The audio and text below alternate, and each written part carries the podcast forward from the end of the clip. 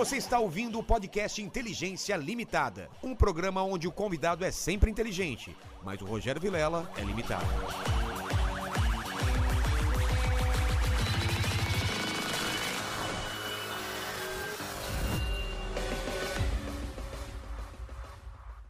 Olá, terráqueos! Como é que você tá? Eu sou o Rogério Vilela e tá começando mais um Inteligência Limitada. O programa onde você já sabe a limitação da inteligência acontece somente por parte do apresentador que vos fala, porque sempre trago pessoas muito mais inteligentes do que eu, muito mais interessantes e com a vida muito mais legal. Nesse caso, tudo bate, né? Exatamente, tudo. A vida mais legal que a gente é muito fácil. Por É quê? fácil, Porque a gente não sai do porão. A gente mora num porão, Jairzinho. Então, É. qualquer pessoa que tem uma vida no, no cenário exterior, que vê a luz do sol, olha a cor da gente, cara. Isso daqui a gente não sai no sol, a gente fica aqui direto fazendo lives. Então, obrigado por ter vindo, Jairzinho. E eu queria que você desse o recado pro pessoal que tá assistindo esse programa agora. É, mandem uns superchats. Aquele do coração. Aquele do coração. Hoje a gente não vai ler, a gente só vai ler perguntas que já mandaram pra gente no nosso grupo do Telegram Exato. ou no Twitter. Então hoje você que quer mandar pergunta, manda pergunta, mas manda pergunta sabendo que você não vai ser lido. Mas se você quiser mandar um superchat do coração, cenzinho, 500 reais, 1.780 reais. 1.700, 5 reais, qualquer coisa que bater no seu coração para ajudar o canal. Olha a quantidade de luz. A gente tá pagando aqui 12 mil reais de conta de luz. é verdade isso? Não é. Mas eu exagero porque o pessoal fica com pena. É, Tá? Então, mandem superchats pra gente pra ajudar. Obrigado? Valeu. Jairzinho, é o seguinte, é, não sei se você conhece esse programa, mas eu sou um cara interesseiro. Então, eu, antes de começar o papo, eu já peço meu presente inútil. Qual é o presente inútil? É esse instrumento maluco aqui, não? Ô, Vilela, esse não seria tão inútil, hein, Ah, cara? cara, eu já achei que ia ganhar um instrumento aí. Não, porque o violão, pô... É violão que chama? É um violão. Esse aqui é um violão diferente, porque é um violão... Posso colocar aqui, ó? Tem Claro. uma câmera aqui em cima do, lá, da, mesa. Lá, Dá uma olhada aqui. Tá pegando aqui, mandíbula? Aí, ó. Esse violão, ele é de, um- de uma marca chamada Martin. E eles fizeram esse modelo justamente para você ter facilidade para carregar É, ele. e cara. tal. Não é um trambolhão, né? Não, não, é. Ele é, chama backpacker, justamente para você botar aí nas costas e, e, e pro acampamento. Só que ele tem um som bom. Eu gosto bastante Mas ele, desse pare- violão. ele parece aquele, aquele, aquele violão do- da Idade Média que os caras. Como chamava aqueles. É, cancio- Tem, um nome aquilo lá, tem né? lute, né? Como que é? Alaúde? Alaúde, Alaúde. alaúde, isso. Olha Olha só. só. Isso aí. Max fazendo sua primeira participação. É, Nosso alaúde. pequeno Stuart Little aí, né? Dos menestréis, né? Menestréis, Ah, exatamente, né? Mas ele então ele tem um, um som um pouco diferente do violão, ou não? Não, é, ele tem um som diferente porque ele não tem o corpo, né? É. né? Aquilo Você faz uma diferença. Aquilo acusticamente acaba amplificando mais o Tá. som. Mas ele tem aqui, ó. Dá- não sei se dá pra ouvir aí. Dá.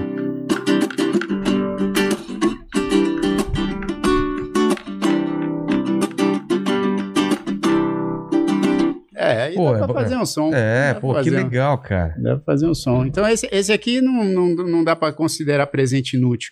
Agora, eu trouxe aqui. é, esse negócio aqui é um presente inútil. Quando você fala um negócio é que você não sabe o que é. Eu, na verdade, até sei o que é, porque é o seguinte: isso aí eu comprei achando que ele fosse algo assim, né? Eu Porque- tô tentando entender aqui. É, Tem então, uma câmera aqui tem na uma, frente? Tem uma câmera aí Pra na quem não tá vendo, só tá ouvindo aí pelo, pelo, pela algum, algum programa de. algum aplicativo, né? De áudio. Agregador né? de Agregador de áudio. de- muito bem, Mandíbula. É o que- como que a gente escreve isso, Jairzinho? É, Tem duas rodas grandes, Duas rodas. tem uma câmera na frente, parece um drone com roda. Isso, é um drone com roda E sem hélice, né? E sem hélice. Ele não voa. Ele não voa, ele anda. Ele anda e filma. E Só que é o seguinte, eu liguei ele uma vez, porque você comanda ele pelo, por um aplicativo Tá. de celular. É até de uma marca legal, né? Porque é da Parrot, que acho que É, faz. Tem fone, eu tenho um fone Sim. dele que é muito bom da Parrot. Sim, sim, sim. É. É. uma marca legal. Só que assim, eu confesso que eu usei uma vez, porque não entendi direito como é que. Como é que. Daqui é pra botava ele seguir pra- cachorro, né? Você É, vem conseguir seguir no cachorro, vai filmando ele. eu achei que eu fosse fazer altas imagens com isso aí, não, não, não consegui fazer, e aí. Você ficou- encontrou o lugar certo pra ele, que é no meio Isso. desse monte de lixo aqui, que, ó. Galera vai me Isso. trazendo os presentes, eu vou acumulando aqui, ó. É isso. Exato aí, ó. Tá vendo? Pode pôr ali perto do fofão, que acho que vai combinar, Você né? tá ligado? O fofão é da nossa época, hein? Opa, é da. Você tá ligado? Oh, claro que eu tô ligado. Eu... Que tem o. o- o- O quê? sabe da, da lenda dele? Sei, sei da a gente linha. abriu ele. E E, aí? tem realmente o punhal. É de plástico, mas tem um punhal, cara. Ô, louco. Você, tá quer ver? Você tá falando com a autoridade do fofão. Eu sei, mas você quer ver? Não, Você mas isso você nunca não- abriu? Isso, isso eu nunca abri, não, nunca abri. Deixa eu ver. Mano. É assustador. Mas, mas alguém colocou ou já veio assim? Vem, vem, vem assim. Vem assim. A gente abriu durante um programa aqui, porque a gente tava na dúvida. Ele tá, ele tá até. Ah, ele já- remendado já aqui. tá remendadão. Ixi, vai, vai vazar tudo aqui, mas dá pra ver, quer ver? Ó. Dá pra ver aí, mandíbula? Meu Deus Cara, do céu. Pra que isso? Me, me fala. pra que uma daga dessa? Ah, é pro sustentar a cabeça. Precisava ser nesse formato? Dá pra ver aí? Não é assustador? É assustador. Eu não sabia disso, não. É, achei não, eu, era- eu tinha ouvido fosse lenda, eu também achei que era lenda. E teve um programa aqui que vieram os caça-fantasma. Conta aí a história, mandíbula. É, o pessoal que tá assistindo jura de pé junto que viu o fofão se mexer a perna, assim, balançar a perna. Ih, durante algumas- caramba. Os caras É mandaram, mandaram um trecho. E, cara, tem ar-condicionado aqui. Mas eu duvido que o ar-condicionado é capaz de mexer a perna do fofão, porque é a única explicação seria o ar-condicionado. Mas, cara, é assustador, velho. Eu até arrepio de. Né? Os, ca- os caras são caça-fantasma, KBC. Aliás, assista esse episódio, vocês não viram. E a gente falando umas paradas muito estranhas sobre. Não sei se você acredita nessas coisas. Sim. Eu tenho um cagaço. Sim. Aí eles falando de uns espíritos que eles foram, que eles vai com aqueles. Eles trouxeram um equipamento pra medir. Ah, E eles começam a medir aqui. E eu falei, não faz isso, porque eu, eu vou, vocês vão embora, eu vou continuar trabalhando aqui. Se tiver espírito ou alguma coisa, eu não quero saber. Aí eles medem, falam que tem umas coisas estranhas. E nessa hora, a câmera tá em mim. E falaram que a perna do, mex- do fofão levemente se mexe, cara. E mostraram Ih. o vídeo. Mano, e pra fazer esse programa depois? que- ó, mas eu, eu confesso então que vocês são corajosos. É. Ele tá ali ainda, pô. É. É, É que aí. eu já trouxe um pastor depois. Ah, entendi. né? Quantos pastores. Todo pastor que vem aqui, eu peço. Foi o Mastral que rezou aqui pra gente? O Rodrigo. O Rodrigo, o Rodrigo É. Silva, ele veio aqui, eu falei, cara, Dá, um, limpa, dá uma limpada dá uma aqui pra mim. limpada na energia. Mas, o Mas- fofão era, era. Eu não lembro que programa que era. Era balão mágico. Era no balão mágico. É, isso. Não. Isso, exato. Balão mágico. E, Porque e- esse cara fazia um monte de personagem, lembra? Sim, e eu vou te contar. O Orival Pessini faleceu. Que Deus Nossa, o talentoso demais. Talentosíssimo. Ele fazia as máscaras, não é? Ele fazia as máscaras e aí ele, ele era um, um cara assim sensacional, Vilela. A energia É. dele completamente diferente dessa coisa assustadora aí. Total. Era um cara muito, muito querido. Aí criou vários personagens. Tinha que ele desceu numa velocidade. Tinha o planeta dos, dos macacos, O planeta lembra? dos ele macacos, fazia a- as isso. máscaras de macaco. Exatamente. Aí fez o Patropi, né? que Patropi, também- que é famoso pra caramba. Pô, é, Escolinha, talvez? Ele da fez- escolinha, é. Foi- Também participou da escolinha. E o Fofão pegou esse universo infantil, porque ele criou essa, esse personagem justamente para o programa do Balão Ah, Mágico. era- ele criou pro programa. Não existia já. E... É, eu não me lembro, eh, não me lembro se já existia e ele trouxe para o programa É, ou se ele não- criou para o programa. Eu Porque a, a lembro. primeira aparição, acho que na televisão do Fofão, foi no, no Balão Mágico. E ele fazia o que lá? É, Putz, eu não lembro. Ele fazia é, participação, ele ele era o quadro ou ele ficava lá no palco interagindo? Ele era um, um dos personagens do programa, tipo né? o Louro José da, da, da É, Ana Maria Braga. Porque no, no Balão Mágico teve várias fases. Eu entrei, por exemplo, no terceiro disco do Balão, não entrei desde o começo. Ah, é? É, não estava desde o começo. Essa- Caramba, essa- eu- e, e na minha cabeça você sempre foi, olha que louco. É, tá vendo? A minha filha ontem estava me mostrando um negócio que rola aí no TikTok, É, que é o tal do. é, acho que é efeito Mandela, É, sabe o que é isso, né? Que é aquela coisa que você tem certeza. Certeza e nunca aconteceu. que... Então, esse é o Efeito meu. Mandela. Esse é o meu efeito Mandela. Sabia disso, o, o Max? Que tem esse, esse efeito Mandela. Ah, uma, uma clássica qualquer que o pessoal fala. Tipo, chama Mandela por causa do Mandela, que todo mundo achava que. Acharam que ele tinha morrido na prisão, tinha É, dado um é verdade, é Do verdade, Nelson verdade. Mandela. É, né? do Nelson Mandela. E na verdade ele não tinha morrido na época. O do Star Wars também tem. Star Wars você sabe, né? O efeito Mandela. É, tem alguns do Mas- Star Wars, né? É daquele. É Luke, eu sou seu pai. Ele Isso. nunca falou essa frase, Luke, eu sou seu pai. É. Não é? É. Sabia disso? E- Ou era outra que você estava falando? Não, Não, é essa mesmo, é Ah. essa mesmo. E o, e o. Ah, eu nunca lembro. O C3PO. O C3PO também todo mundo acha que ele é totalmente dourado e tem uma perna dele que é prateada. Você tá brincando? É, então, esse foi um efeito Mandela também que eu vi. Não, ele é totalmente dourado. Você- não sabia. Essa aí eu não manjava Caramba! Essa aí minha filha me mostrou É? ontem. Dá uma Ô, olhada depois, dá uma vê se olhada essa aí. informação. Se Cara, na minha cabeça. Nossa. Não, o, o, o douradão, É. o, o, o alto, é, é- ele é o C3, C3PO. É. Isso. Caramba. Porque o outro é o R2D2. é, Então, o exatamente. C3PO é, mostraram esse efeito Mandela, que todo mundo acha que ele é todo dourado É. e tem uma perna dele que é prateada. Mas é isso, cara. É uma coisa que é repetida e a galera aceita que é verdade. Por exemplo, Luke, eu sou seu pai. É, Todo mundo fala, não, tem essa frase. E na verdade não é. Depois eu Exato. fui ver, ele fala que eu sou seu pai, mas não é Luke, eu sou seu pai. Isso, assim. É alguma exatamente. coisa diferente. E o meu efeito Mandela é esse, de todo mundo achar que eu tô. Todo mundo não, mas. É, Mas, quem lembra, lembra de você. lembra exemplo, desde eu- o começo. E eu entrei depois. Qual né? foi, então, é, a formação? É, A- Saiu gente, você entrou ou foi, a- foi acumulando? foi até, é até uma história interessante, porque o grupo já tinha feito um enorme sucesso, inclusive musical, né? Porque o- no segundo disco, o Balão Mágico gravou o Super Fantástico, né? Ah, foi no Super Fantástico, E eu não tava ainda. Caramba, que é o maior é sucesso. um dos maiores É. sucessos do Balão. Aí Que eu, é com quem o Super...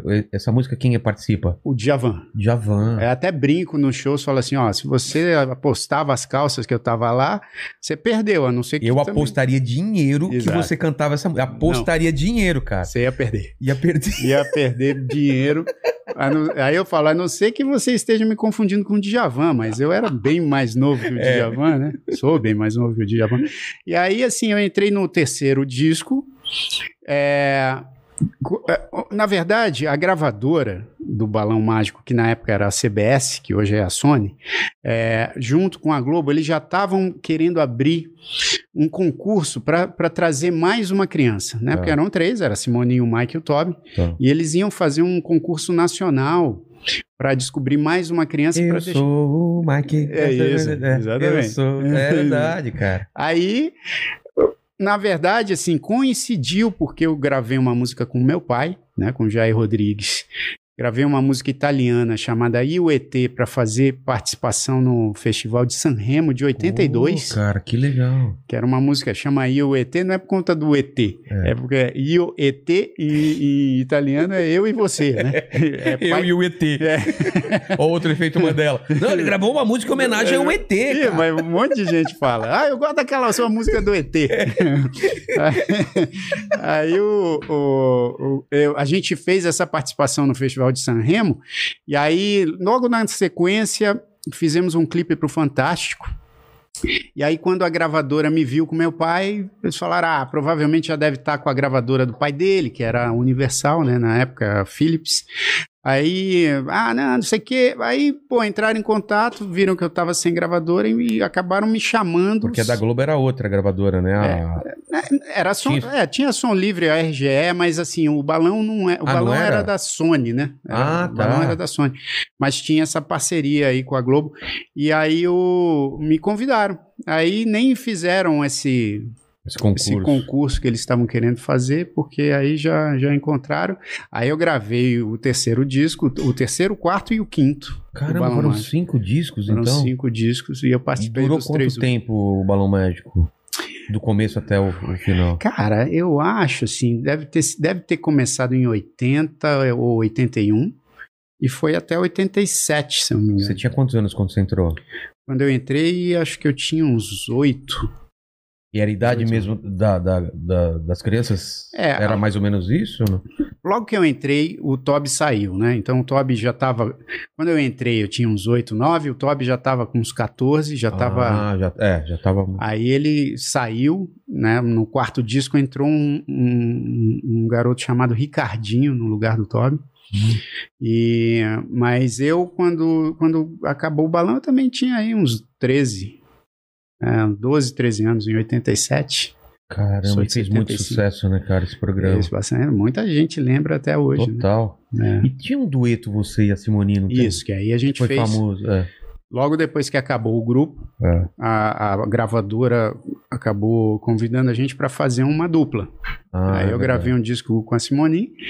Aí também fez bastante sucesso, porque a gente, a gente regravou umas coisas, uma versão do, daquela música do Paul Anka, Puppy Love, que virou Coração de Papelão.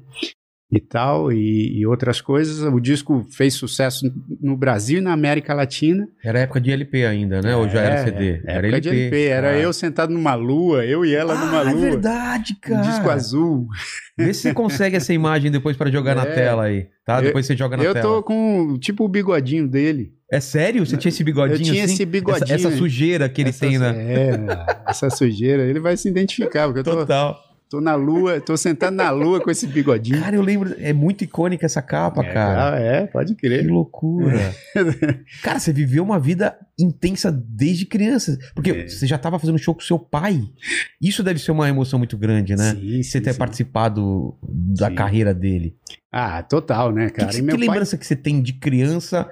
Por, por exemplo, seu pai era cantor já de sucesso e você, eu quero fazer isso? Ou não era uma coisa que era distante pra você? Não, não. Você sabe que, pô, eu morava aqui. A gente morava aqui no Planalto Paulista, bem perto do aeroporto de Tá. Congonhas. Ah, aqui perto. É, e era uma época, né, que eh, você deve lembrar bem também. A gente brincava na rua, Total. Ficava quase que o dia inteiro na rua. É. Não Era passava. diferente de hoje. A Era mãe fala, vem pra casa, filho.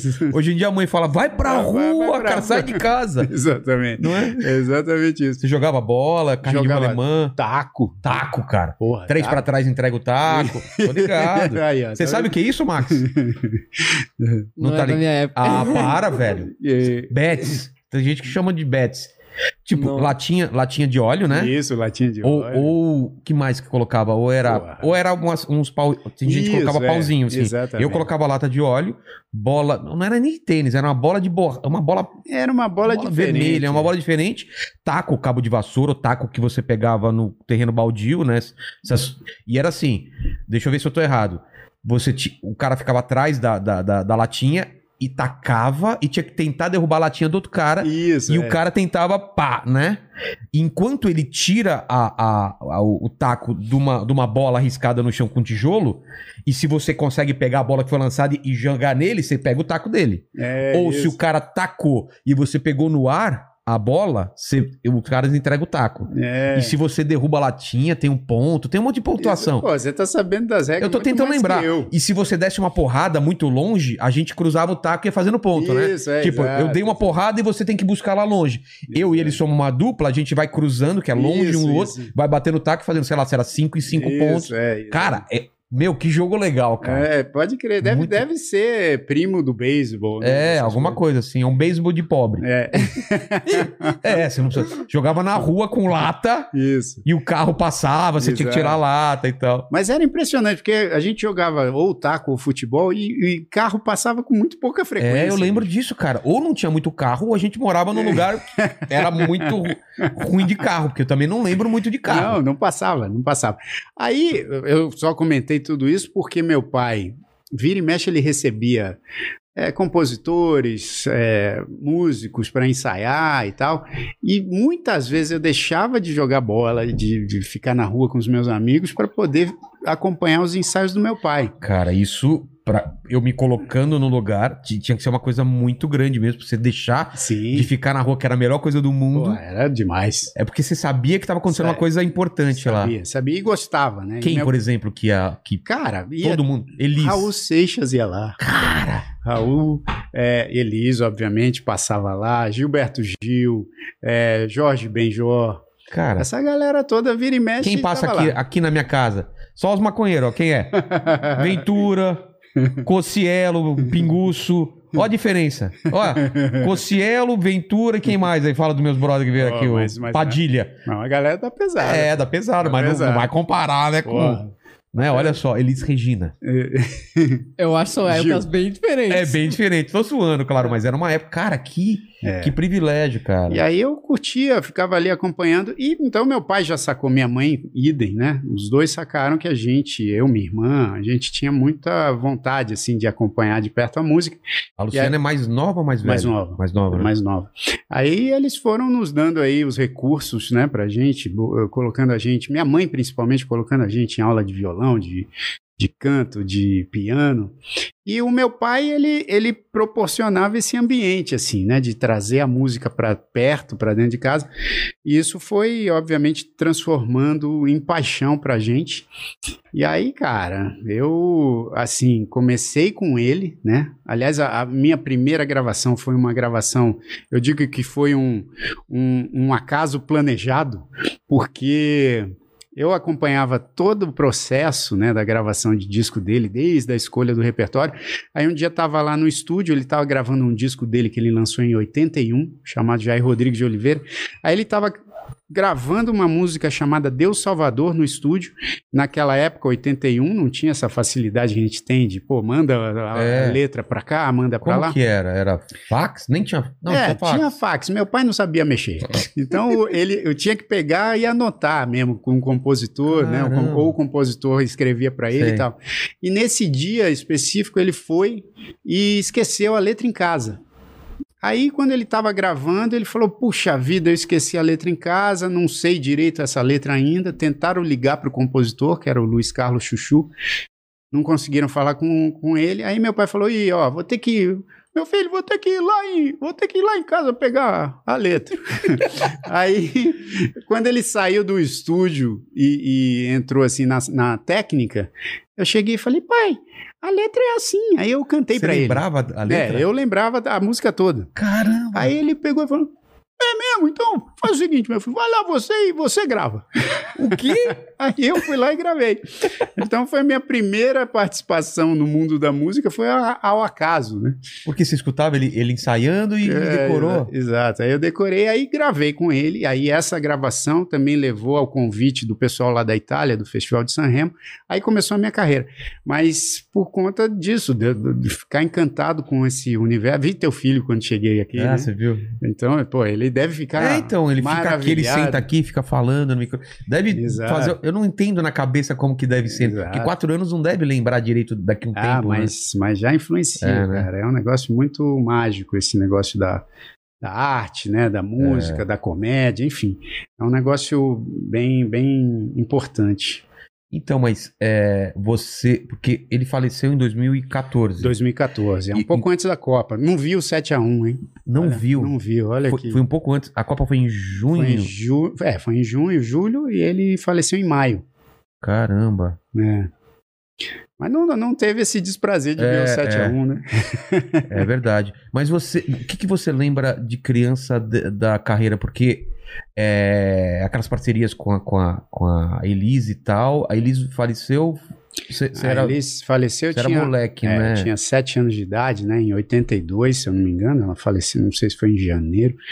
É, Os festivais eram década de 70 ou 80? Não, Aqueles famosos. os- bom, o- a, a época de ouro mesmo dos festivais começou em, em 60, né? Ah, Década é? de 60, né? Cara, Tanto que o cara. meu pai, aquele festival que ele ganhou com Disparada, junto É. com o Chico Buarque e a Nara Leão interpretando a banda, foi em 66. Tá. E, e isso marcou a carreira dele, né? Foi, foi uma mudança de chave na É, carreira dele. Foi um, foi um marco na carreira dele, em 66.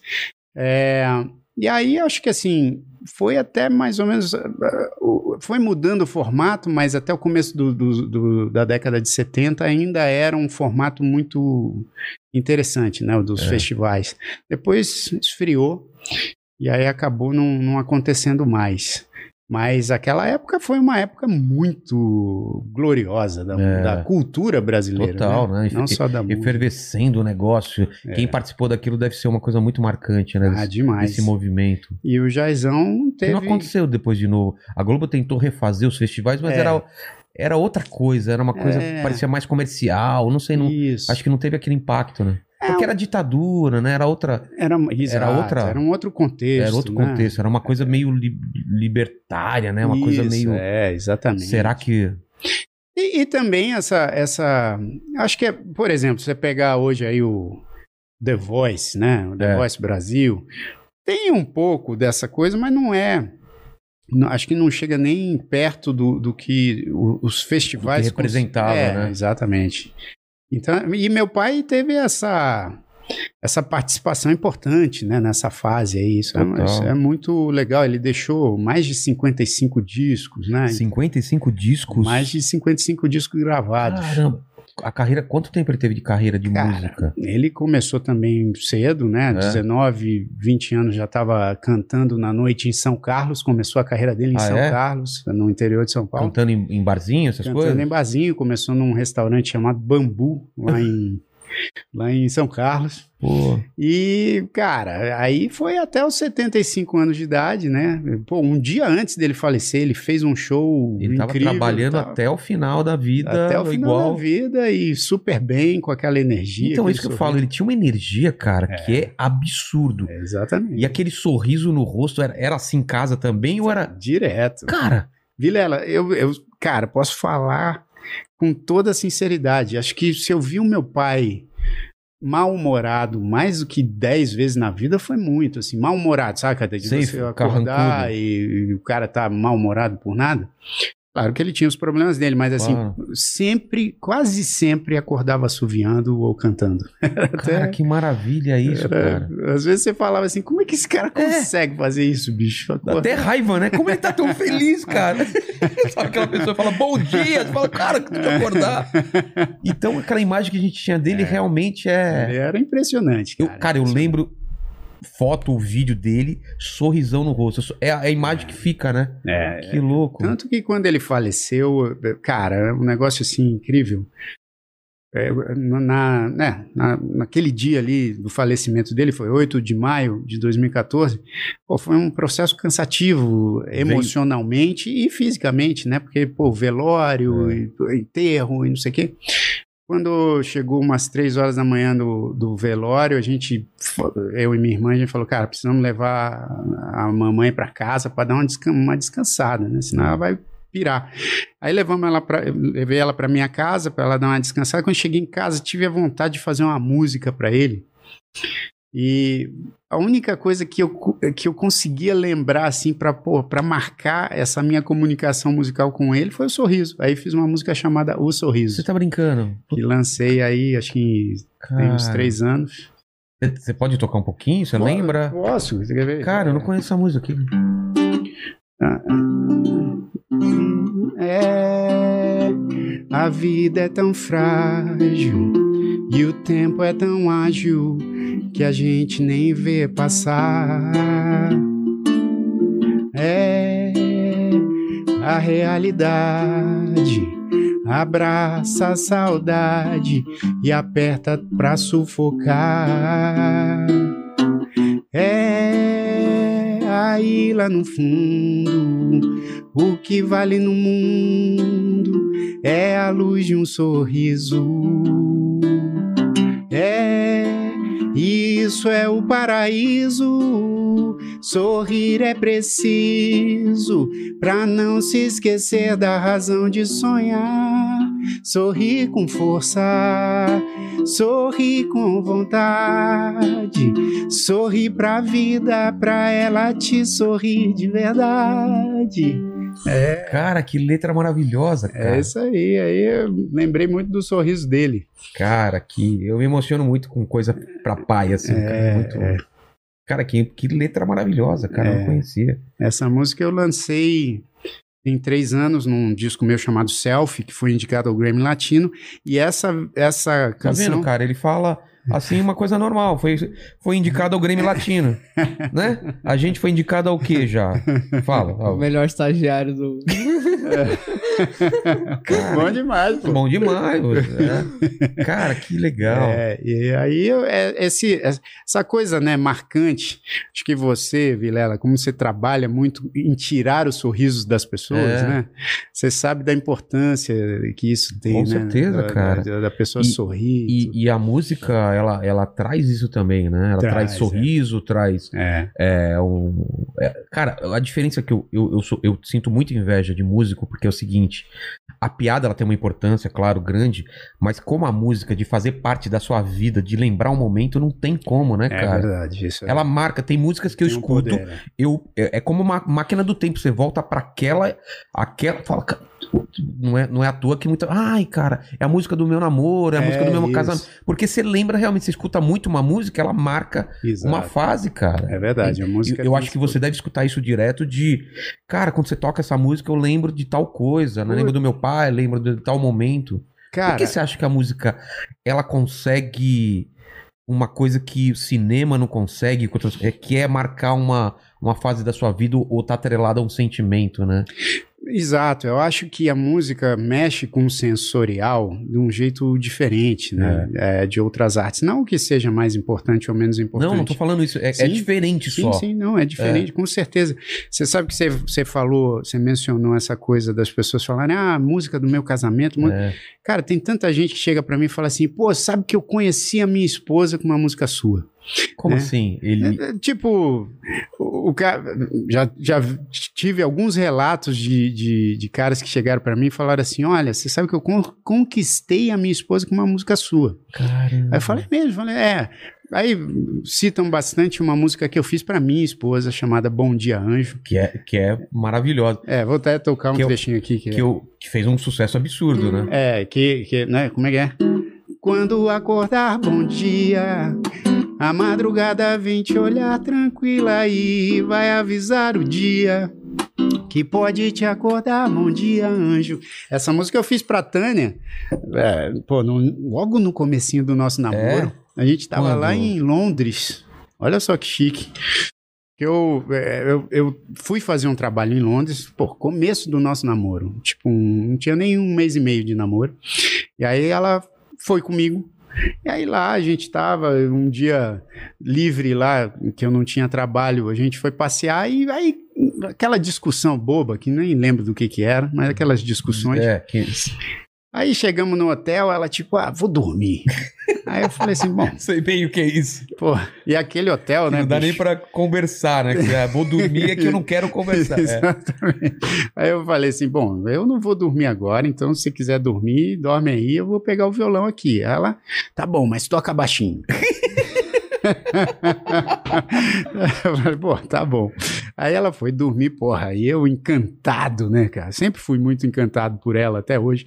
Aí, olhando ela dormir assim, aí comecei, em lençóis brancos você dorme. Aí fiz a música, aí pô, fui dormir também. Quando ela acordou, eu falei, você ainda tá bravo comigo? Ela, não, não. Eu falei, ah, bom, eu fiz uma música aí e mostrei a música pra ela. Aí, bicho, tô casado com ela. É óbvio. Agora, né? É, eu vou fazer o quê? Minha mulher tá brava comigo, eu Conta uma conto uma piada. piada. Ela fala, "Ah, idiota. é sério que eu tô falando. Ela, é, mas que legal. E aí, cara. com essa música, por exemplo, tem muita gente que fala: ah, pô, conheci, conquistei minha mulher com, essa música, apresentei pra ela, isso aqui. Aí você fala, cara, é um negócio realmente muito. A É gente não da tem pessoa noção. tomar pra ela uma É. coisa que você fez pra sua mulher, Isso. mas pra, pra pessoa é como se, como se Sim. ela usasse e serve pra, pra ela. Sim. Como cara, isso é fantástico. E eu né? acho que pra gente também, Vilela, tem um significado, porque assim, a gente perde a dimensão disso, né? Eu É. acho que você também, pô, com o seu trabalho, você acaba perdendo a dimensão de quanto o seu trabalho pode ser importante para uma pessoa. cara, claro. E eu, eu, cara, vou contar rapidamente uma história aqui que nessas coisas, acho que até com arte ou qualquer outro tipo de profissão, mas na arte é muito comum, você vai me entender. Muitas vezes a gente fica ali dando o murro na, na ponta da faca, e aí tem vários momentos que você fala assim, cara, será que eu tô no caminho certo, tô fazendo a parada certa, não sei, acho que não é isso, e tal. Aí você fica nessas dúvidas. Eu lembro que um dia eu tava num, nesse dia exato de dúvida, falando, pô, tem um projeto chamado Grandes Pequeninos, né, que é que sou eu, minha esposa e minhas filhas. A gente começou isso aí já há um tempo.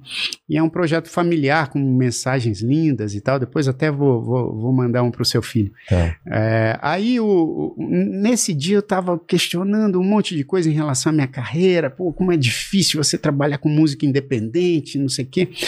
Aí, a gente tava no shopping e minha esposa foi fazer uns negócios com a nossa filha mais nova. Ela foi comprar umas coisas para ela e eu fiquei com a minha mais velha. esperando assim no shopping. Aí na praça do shopping, lá do outro lado, uma moça toda de branco assim me deu tchau. Eu acenei de volta. Ela pediu para esperar. Aí quando eu vi, quando ela deu a volta, ela estava com um carrinho de criança. E quando ela foi se aproximando, eu vi que tinha uma criança maior no carrinho. E, e, quando ela chegou perto, eu vi que a criança tinha alguma limitação né, é, de movimentos e tal, mas não sabia o que era. Aí ela falou assim: Olha, eu fiz questão de dar a volta aqui para falar com você, porque essa aqui é a Carol. Eu falei assim, oi, Carol. Ela falou, a Carol, ela tem paralisia cerebral. Aí, oi, Carol, como é que tá? Ela falou, e aí, eu quis falar com você aqui porque a Carol só faz a fisioterapia dela, que ela precisa fazer, quando ela ouve o teu trabalho. E aí, eu, pô, fiquei mega feliz. Claro. E aí eu falei assim, pô, e pensei que ela tava falando do balão mágico. Falei, ah, que bom, ela gosta do balão mágico. Aí ela falou assim, não, ela gosta também, mas ela ama os grandes pequeninos. E eu tinha acabado de lançar os grandes pequeninos, ainda não era um projeto muito conhecido. E eu fiquei ainda mais espantado, né? Porque claro, eu falei, puxa vida, mas atual, né? que legal. Ela falou assim: é, e a Carol já deixa o disco lá no, no, no fisioterapeuta dela, porque ela ela só faz a fisioterapia se ele coloca o disco. Eu falei, aí eu ajoelhei, Vilela, assim, né, pra ficar na altura dela, e comecei a cantar uma das músicas. Passeia, passeia com o papai. Aí, cara, ela tava paradinha no carrinho, ela começou a movimentar os braços Sei. e a sorrir. Caramba. Não falou nada, né? Enfim. E, é, aí ela começou a movimentar os braços e a sorrir. Bicho, eu comecei a chorar. Cara, que maravilhoso. Aí chegou minha esposa assim, eu falei: olha, essa aqui é a Carol. Expliquei para ela, assim, meio que aos prantos. A, a Tânia também falou: não sei o quê. E aí todo mundo começou a chorar. Aí eu, cara, e aí eu fui para casa, nem conseguia dirigir. A Tânia que foi dirigindo, é. porque eu não parava de chorar e falei: olha só, né? A gente preocupado com coisa tão pequena, né, cara? preocupado com Será essas coisas. Será que eu isso? Ih, e cara. vem uma resposta na forma mais maravilhosa mais, possível. Mais, então. é, mais pura e mais. É. Que não tem nenhum, nenhum filtro, né? De, Exato. Então é, louco, é, um negócio muito, muito intenso, né, é. cara? Então... Mas eu acho que. que...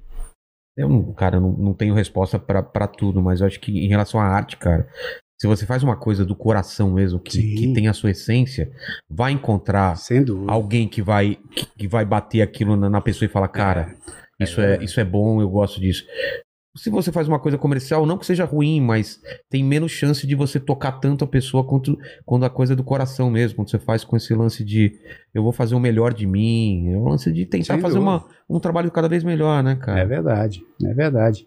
E aí, quando você trabalha também com, com infantil, né? No meu é. caso, eu sempre trabalhei com infantil é, no Balão Mágico quando eu era criança e agora com grandes pequeninos, que aliás quem quiser visitar e, e, e acompanhar é youtube.com/barra grandes pequeninos. Tá. Tem vários vídeos lá e tal.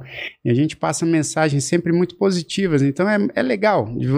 Eu gosto de colocar a minha música à disposição de mensagens positivas. Sim. Acho, é, isso eu acho legal. Não julgo outras ou, ou, outros jeitos de encarar, mas eu gosto de, de colocar mensagens legais, né?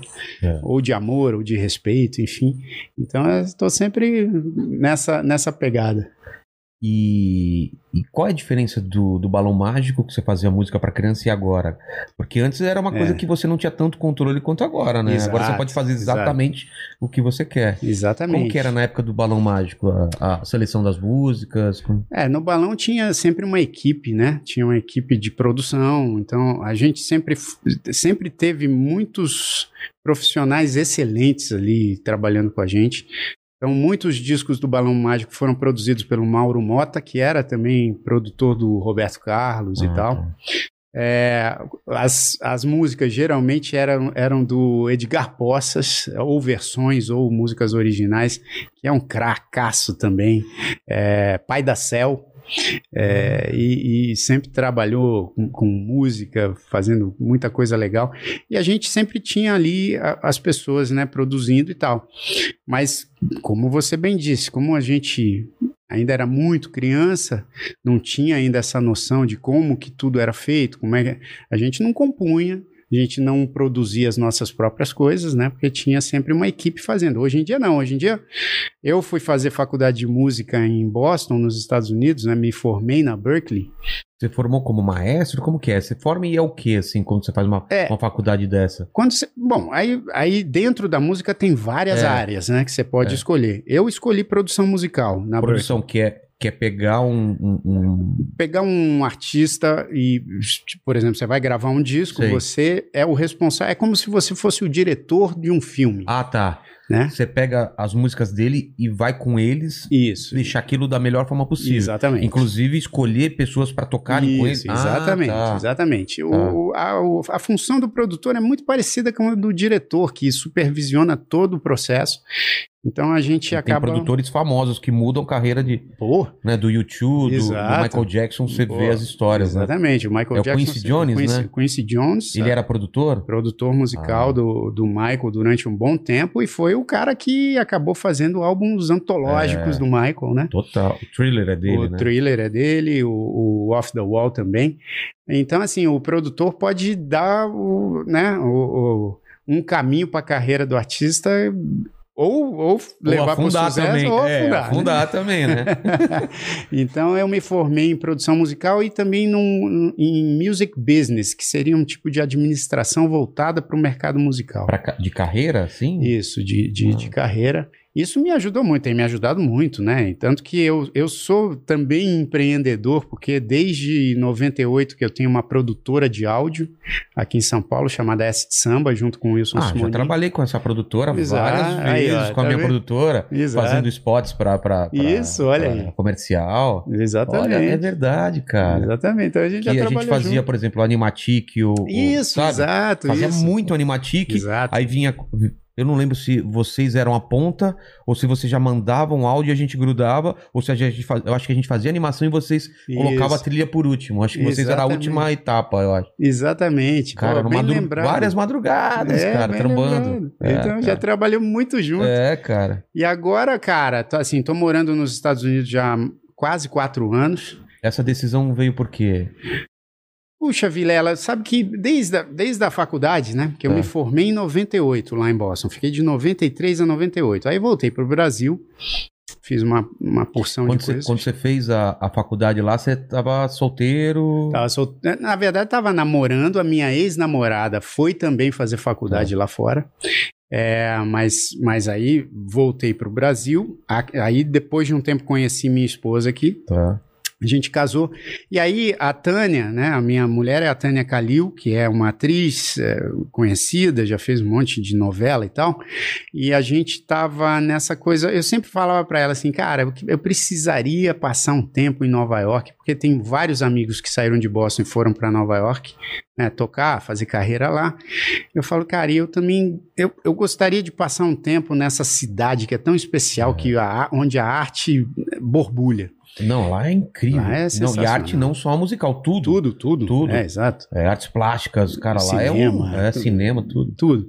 E aí a gente tava sempre combinando de passar uns períodos Porque até que pra ela era mais difícil, né? era Como mais, ela é, fazer novela, essas fazer coisas. novela é, é mais complicado de você né, abrir um espaço na agenda. É. Até que em 2015, 16, ela, ela viu que dava para abrir esse espaço. Aí, 2017, final de 2017, a gente foi para lá. Para também fazer uma experiência, ficar um ano. Já estamos lá quase quatro.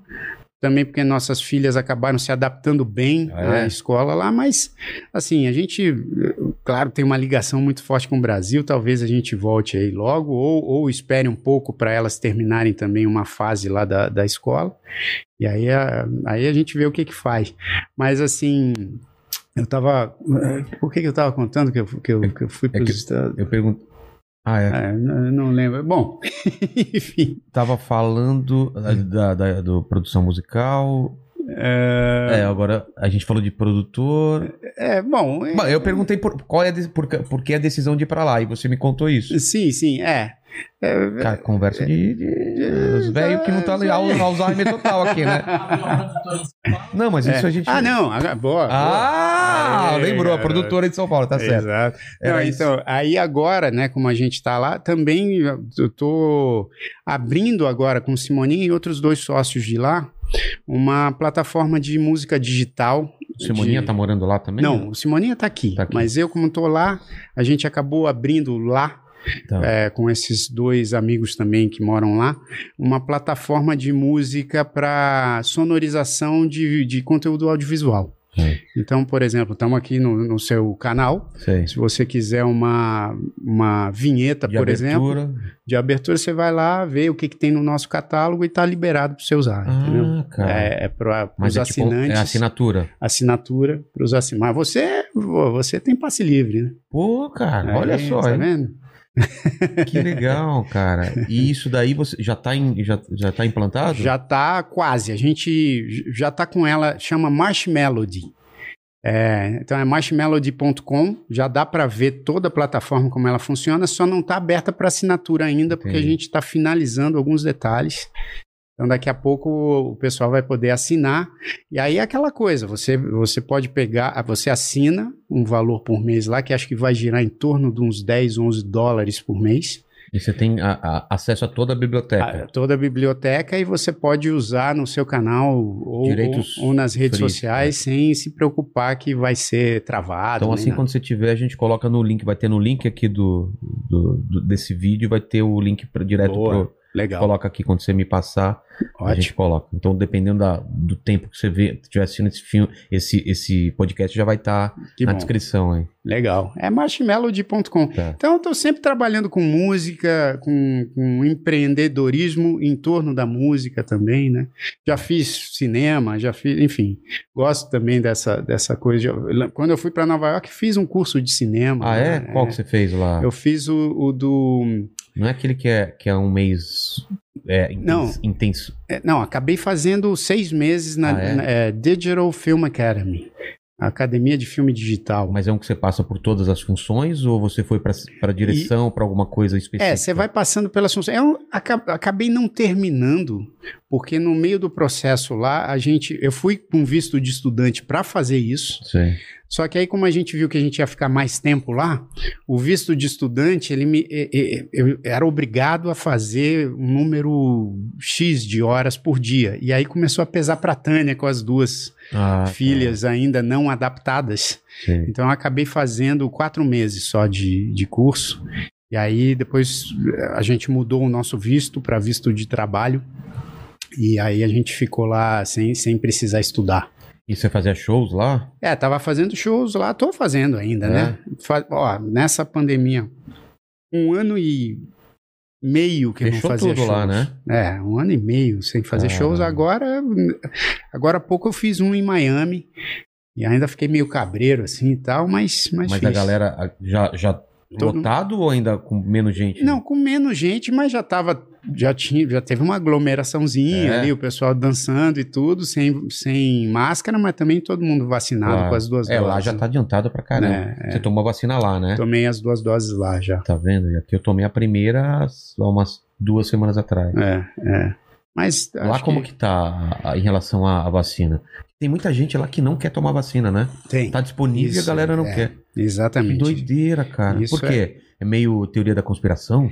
Cara, Vão colocar chip na gente. tem de Vão tudo. vigiar na gente. Tem de É tudo. isso? Tem de tudo. Tem gente que acha isso aí. É. Tem gente que tá com medo de, De, de, de ser pior? é, de tomar a vacina e de dar algum, al- algum problema.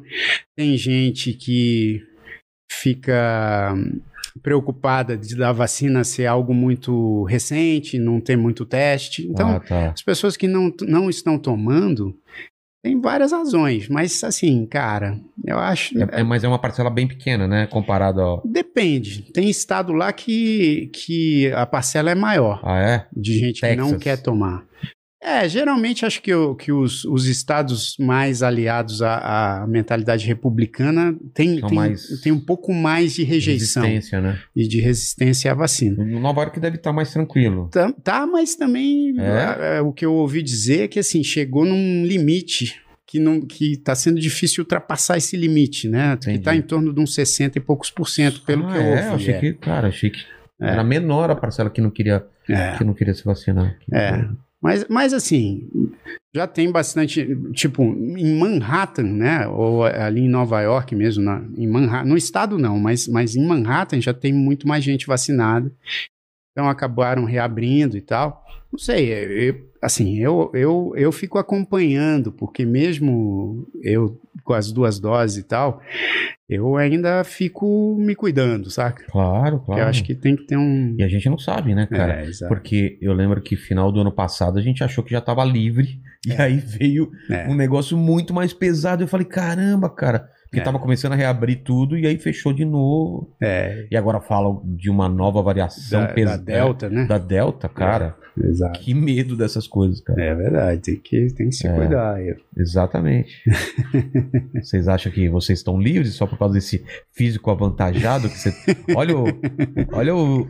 Ele coloca duas camisas achando que vai ficar um pouco. mais- uma- é, pra dar uma disfarçada nesse É shape. pra, é pra deixar mais. É, me protege. É, isso te protege. né? É. Não, ele, ele tava. A gente tava fazendo churrasco aqui em cima, ele comendo a carne e dava pra ver a carne descendo. que é só pele aqui, assim, ó, no corpo. Visão de raio-x. É, visão de raio-x. Mas é bem preocupante mesmo, cara. É, E de cinema, você tem vontade de fazer alguma coisa, de dirigir, de, de fazer uma série, documentário sobre seu pai? Tem alguma coisa já? Tem- oh, então, documentário, quem lançou um documentário muito legal sobre a vida do meu pai foi o, o Rubens Revald. Ele lançou um documentário agora chamado Deixa, é, Deixa que Digam. E onde acha isso? É, ele ele está participando de um circuito de Sei. festivais, né? Que por conta da pandemia também ficou muito limitado, alguns festivais só online e tal. Eu acho que ele vai começar a distribuir esse documentário para streaming, streaming? daqui Ah. a pouco. Com certeza vai para streaming, certeza. Sim, sim. É. E é muito legal. Eu, inclusive, além de dar meus depoimentos lá, né, sobre meu pai, o Rubens me chamou para fazer o meu pai. Então eu. Ah, eu- tem, tem cenas tem, tipo. é, tem é, cenas ficcionais, né? Caramba! É, Mas você teve que passar, é, mudar cabelo, fazer alguma coisa? Não, não, na verdade a intenção dele foi, foi até muito legal. Ele não, ele não me fez assim, ele não quis me fazer ficar parecido Não quis fazer maquiagem nem nada. É, ele só é, ele falou assim, cara, seria legal as pessoas enxergarem o Jairzinho, mas vendo o seu pai. Tá. Então, eu acabei pegando o gestual do meu pai, é, até um pouco o jeito como ele falava e tal, e tive que fazer um treinamento e tudo, mas foi uma experiência, cara, foi uma, uma experiência interessante, porque no, no documentário ele aproveitou alguns trechos, né, dessa minha interpretação de Jair Rodrigues. Sei. Mas eu acabei gravando a história toda. Eu, eu contando a história como se Ah, fosse é? ele. É. Eu contando a história como se Em fosse primeira ele. pessoa? Isso, em primeira legal, pessoa. Cara. Eu, falando- fiz isso, Isso, eu tava é. lá. Mas ele, ele, obviamente, editou alguns trechos, né? Claro. Mas foi difícil, mano. Porque, É? assim, meu pai, eh, mesmo ele deixando um legado de alegria, e eu, assim, é, é raro eu pensar nele com tristeza. Não penso nele com tristeza. Sério? Que Sempre legal, tem uma cara. lembrança dele muito positiva. Então as pessoas às vezes falam, ah, é difícil você falar do seu pai. Falam de jeito nenhum. Eu, eu sempre tenho uma lembrança muito positiva dele e tal. Agora, fazendo ele, aconteceu uma- um, um negócio interessante, que foi assim. Uma das últimas cenas, que nem entrou no, no documentário, mas uma das últimas cenas sou eu falando como se eu estivesse me despedindo, como ele, né? Eu falando assim, ó, agora acabou a história porque eu morri. Caramba. Então, era mais ou menos isso. Sim. E eu lembro que nesse, nessa situação, a gente estava lá no estúdio e eu fazendo essa cena. E era uma cena, para mim, emocionalmente Claro. difícil, né? Porque eu estava falando ali como se eu fosse meu pai indo embora. Indo embora. E aí eu lembro que, pô, fizemos a primeira vez, aí. Aí, aí, valeu.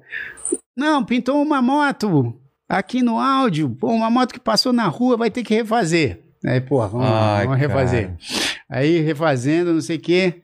Aí, ah, piscou uma luz. Porra, vamos de novo. Aí eu falando, putz. É um negócio intenso e eu vou ter que fazer Exato. Aí, pô, ah, passou um avião. Aí eu cheguei e falei assim, cara, olha só, eu, eu, eu, eu tô a ponto de ter um, um- breakdown aqui, entendeu? De ter um piripaque. Acho melhor a gente fazer logo a última vez e tá. Valeu. E, e aí eu percebi, Vilela, assim, né? Já sei isso, porque sou casado com atriz, É. já fiz cinema, mas assim, ó, o trabalho do ator também, bicho, é um Nossa, negócio cara. complicado. É cara. intenso, cara. É intenso. Porque o ator tem que buscar na, na, É. na bagagem dele alguma coisa que, que conecte com aquela Exato. emoção. No seu caso era muito fácil porque Sim, sim. era a sua, a sua vida. Isso. Agora um ator não, ele tem que Exato. o personagem está sentindo uma morte de alguém, ele tem que buscar alguma vez que ele Isso. sentiu, cara, é muito complicado. É E complicado. reviver isso, né? Exatamente. As pessoas acham que é fácil, não é fácil, Não não. é fácil bicho. não. É E complicado. você né? acompanha o trampo da sua mulher, né? É, opa. Pô, O meu pai que era engraçado, porque ele. Eu não assistia novela, né? Eu não assisto, não tenho costume de assistir novela. eu faz- parei, eu- se eu te falar qual foi a última que eu assisti, você vai dar risada. Pantanal. Pô, eu, a minha última foi é, Rock Santeiro. Mais antiga ainda, não é? Ah, Acho que sim. Eu sei É, mais antiga, mais antiga. Caramba! É, a minha foi. foi Viva por si, porcina é mais Porcina, antiga, mais antiga. é. Mas assim, aí eu não tenho esse costume de acompanhar a novela. Mas, pô, vira e mexe, via as Uma cenas cena, da minha é. mulher, até também para dar opinião e tal. Às vezes o meu pai me ligava, eu não estava nem assistindo a novela, aí ele me ligava: Oi, meu filho, tudo bem? Eu falava assim: e aí, pai, beleza? Beleza, tô aqui assistindo aqui a novela, viu? Aí eu falava assim: é mesmo, pai, e aí? Sua mulher tá se pegando aqui com o cara.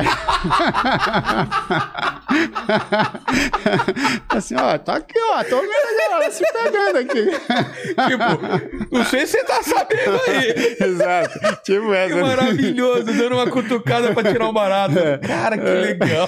E você falava o quê? Aí eu falava, pô, rapaz, liga pra ela então, reclama com ela, eu não posso fazer nada. aí ela. Você imita bem, cara, ele. Aí ele ligava pra ela assim, ô Genrita, ele chamava ela de Genrita. Genrita. É, brincava Gen- é. com ela assim. Aí falava assim: Ô Genrita, você fica aí se pegando com os caras aí, pô, meu filho, pô, eu tô avisando ele lá, hein? ela falava: Ô Jaizão, que bom que você tá aí me assistindo. É, cara. Esse bicho era, era Que figura. figura, Tem cara. várias histórias. Pô, depois eu tenho que voltar aqui só pra contar a história dele, cara. Mas Porque- conta uma, pelo menos, assim, que é. Puta, tem Deve uma. ter umas. Não, tem várias geniais. Tem uma, cara, que essa, essa é sensacional. Ele contava essa história. Ele morava ali na Granja Viana também, né? Tá. Num- pô, numa casa que mais parecia uma chácara. Então ele tinha vários bichos lá. E aí ele foi um dia na, na padaria. Aí chegou lá na padaria, minha mãe pediu pra ele ir à padaria. Vai lá, Jair, pegar lá o queijo, pão aí pros meninos, não sei o quê. Eu não tava, né? Graças a Deus eu não tava, porque essas histórias assim eu, fico, eu ficava muito envergonhado. Aí o meu primo tava, né? Tá. Aí meu primo foi com ele. Ele falou: Juninho, vamos lá comigo, vamos lá na padaria. E foi lá na padaria, chegou lá, fazia sempre uma festa lá com, com os funcionários da padaria. Aí tinha uma moça lá que chegou assim e falou assim: Olha, desculpa incomodar, mas. Jair, olha, eu sou muito sua fã. Aí ele, ô minha filha, ô, obrigado. Aí eu falou assim: não, mas você não tem noção, eu e o meu marido, a gente tem vários discos seus e tal. Aí ele, ah, que bom. Aí ele, ah, eu soube que você mora aqui também, né, Jair? E, e parece que é uma chácara, você tem lá bichos, né, e tal. Falou assim, ah, moro aqui perto e tal. Ela falou assim, eu também.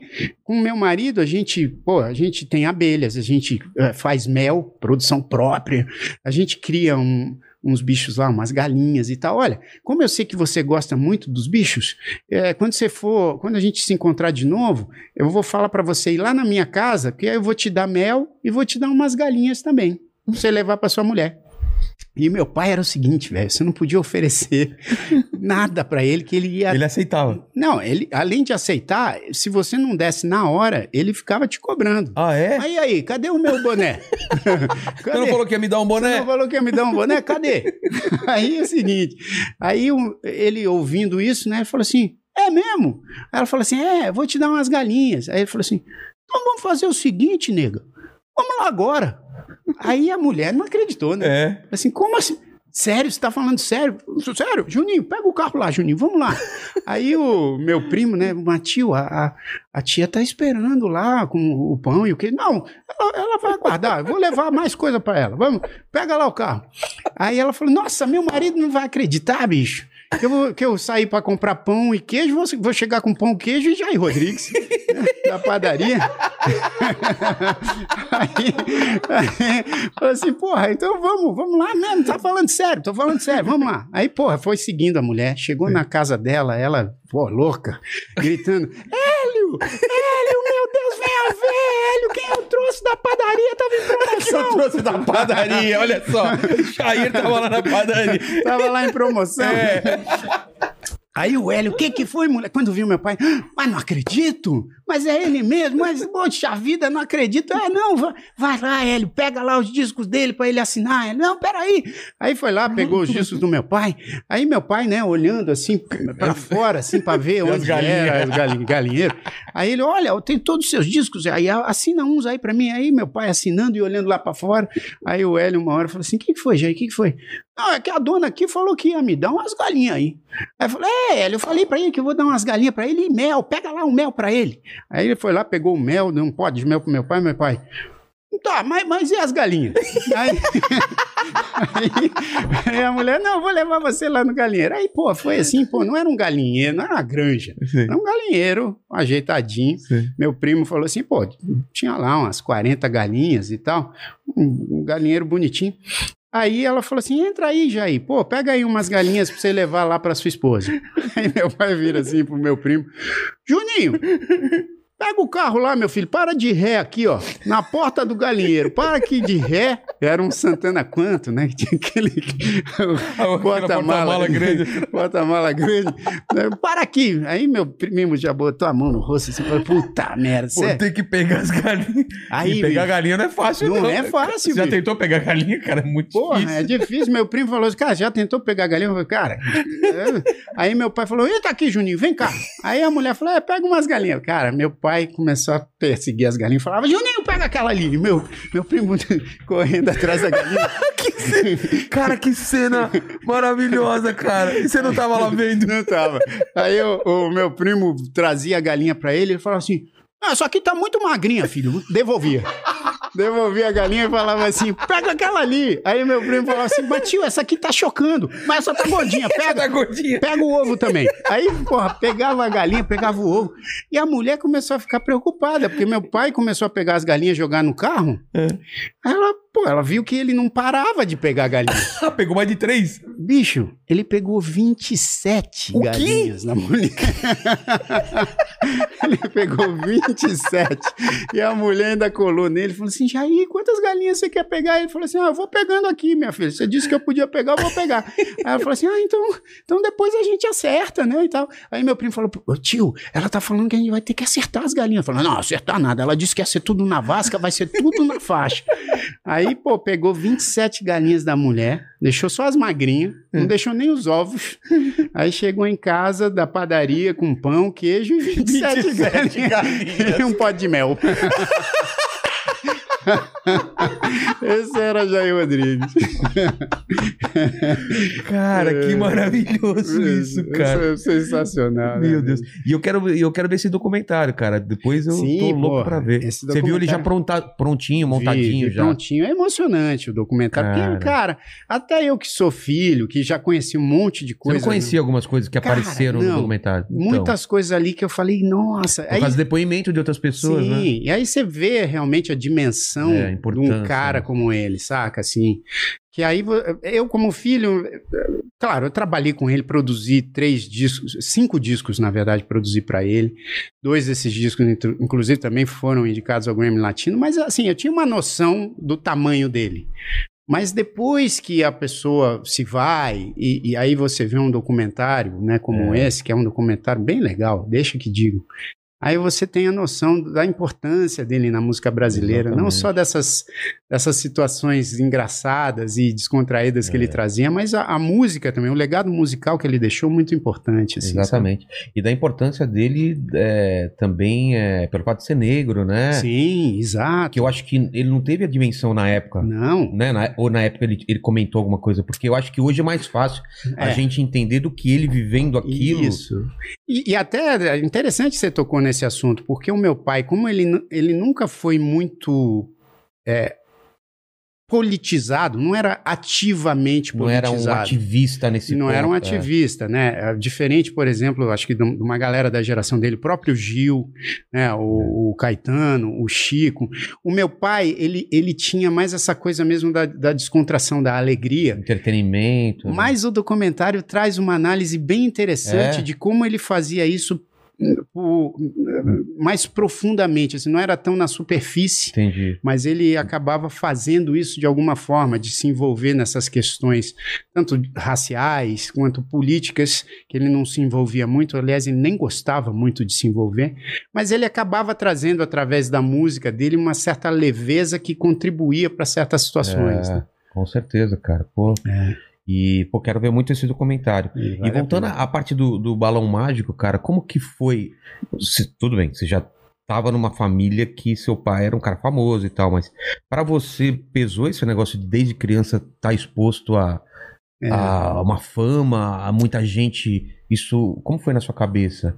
Vilela, sinceramente, eu acho que essa, essa situação do meu pai, já, né, quando eu nasci em 75, ele já tinha pelo menos 11 anos de sucesso, né, não de É. carreira, de sucesso, que o primeiro sucesso nacional, internacional com ele foi a gravação do Deixa Isso Pra Lá, que é uma música, né, deixa que digam, que pensem, que falem, que acabou estourando em 64, uma música do Alberto Paes e do Edson Menezes.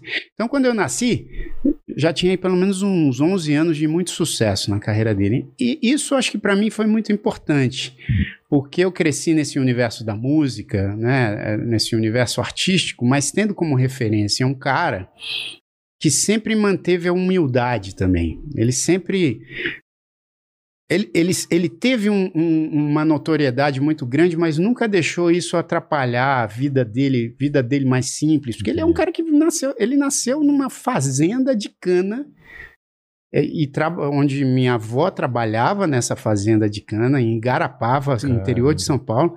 Então ele cresceu nesse- nessa, nessa coisa muito humilde, né? Trabalhando nessa fazenda de cana, depois ele, ele foi assistente de pedreiro, depois foi assistente de alfaiate.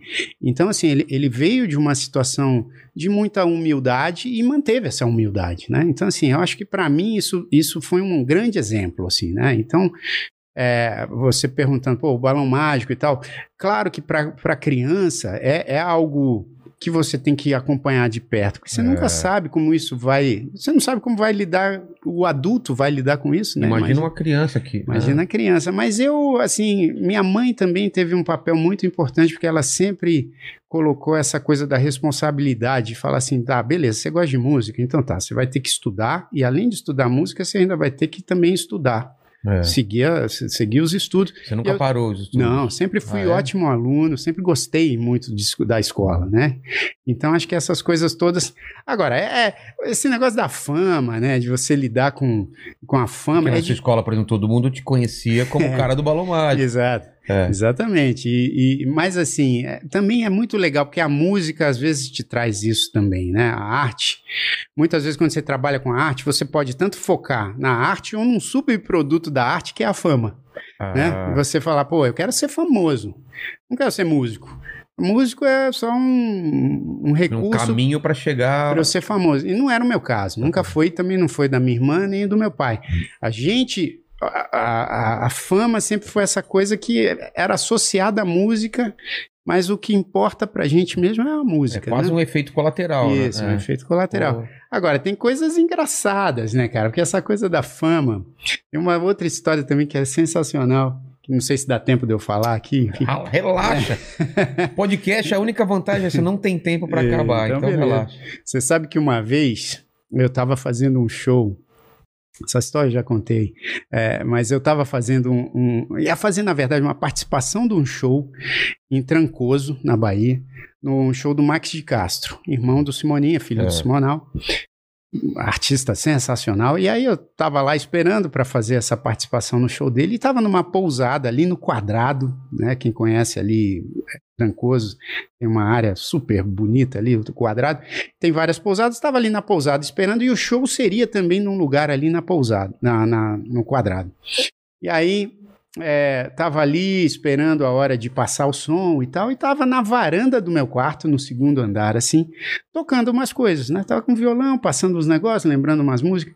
E nisso eu vi uma moça, que era mais nova, devia ser da idade deles, eu não sei. a idade. 20. 18. Caramba. E você, 20, 23. É, devia ser mais para 20 É. e poucos, mas assim, bem nova.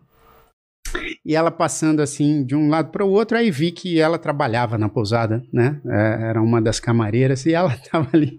Toda vez que ela passava, ela ficava me olhando, parava um pouco, aí ia lá, arrumava um quarto. Aí daqui a pouco ela veio, criou coragem e disse assim: Ei, você aí, você é famoso, é? Aí eu disse para ela assim: pelo jeito não, né? Acho que não. Se eu fosse, você saberia que eu Exato, sou. né? Acho que você já respondeu. Ela falou: Não, diga aí, eu tô lhe conhecendo. Você trabalha na TV, é? Vai da TV? Aí eu disse assim: Não, é, eu já apareci muito na TV, eu sou músico, né? Ah, tu é músico? É, é vou fazer o show aqui e tal.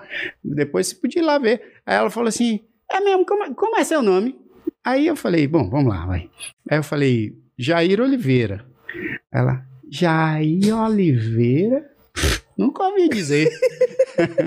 aí eu falei assim: não, mas não tem erro, não. Vou fazer show aí, vai lá, que você vai conhecer, vai ser legal. Não, mas eu tô lhe conhecendo, eu tô lhe conhecendo aqui.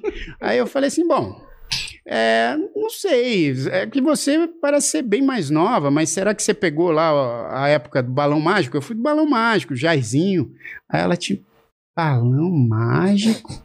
Jairzinho? Não, não sei o que é, não é isso não. Aí eu falei, não, tudo bem. Ela, não, mas eu quero saber agora de onde que é que eu lhe conheço, não é possível.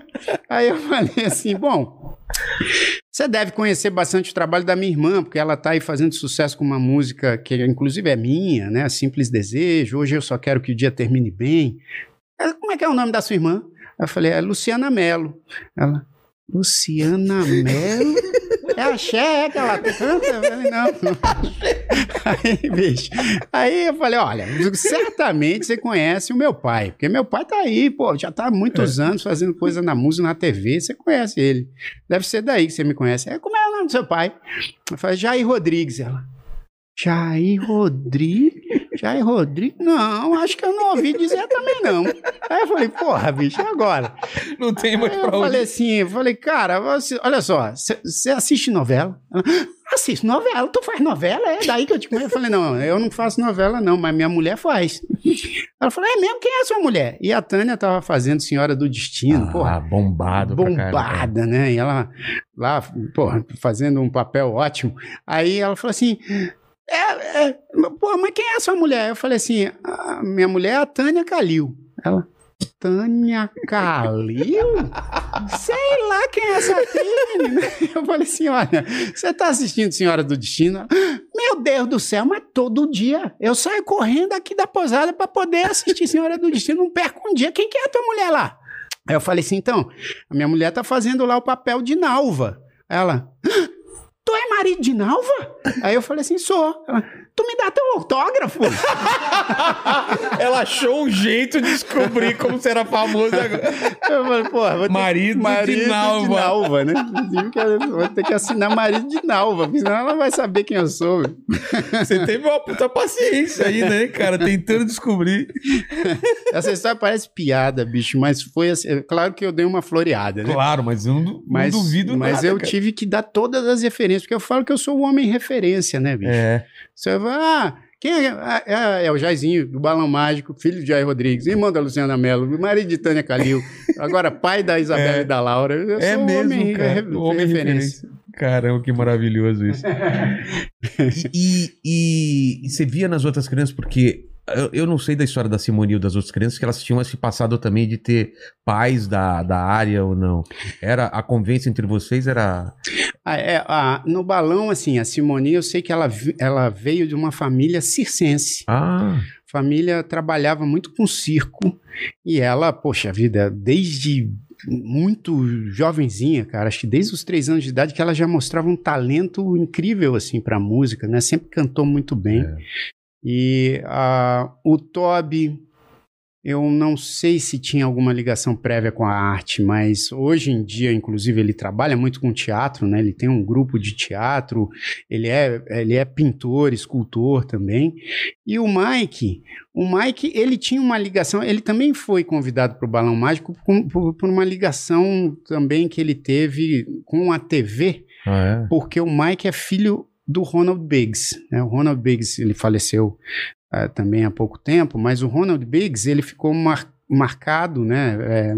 é, marcou como sendo um dos participantes do assalto ao trem Ó, o pagador. trem, cara, famoso pra caramba. E ele Isso. veio, veio pra cá, né? Lá na Inglaterra. É. E aí, a história dele, cara, Que dá um doido, cara. filme incrível. Não fizeram ainda um filme, porque é uma, é uma história maravilhosa. É uma mesmo. história maravilhosa, inclusive a história do Mike, porque o Mike, o fato do Ronald ter vindo para o Brasil meio que fugitivo, É, pra não ser preso lá. para não ser preso, e acabou se relacionando com uma pessoa aqui no Brasil e teve um filho com É. essa mulher, e é o Mike, né? E isso acabou eh, permitindo que ele ficasse no Brasil.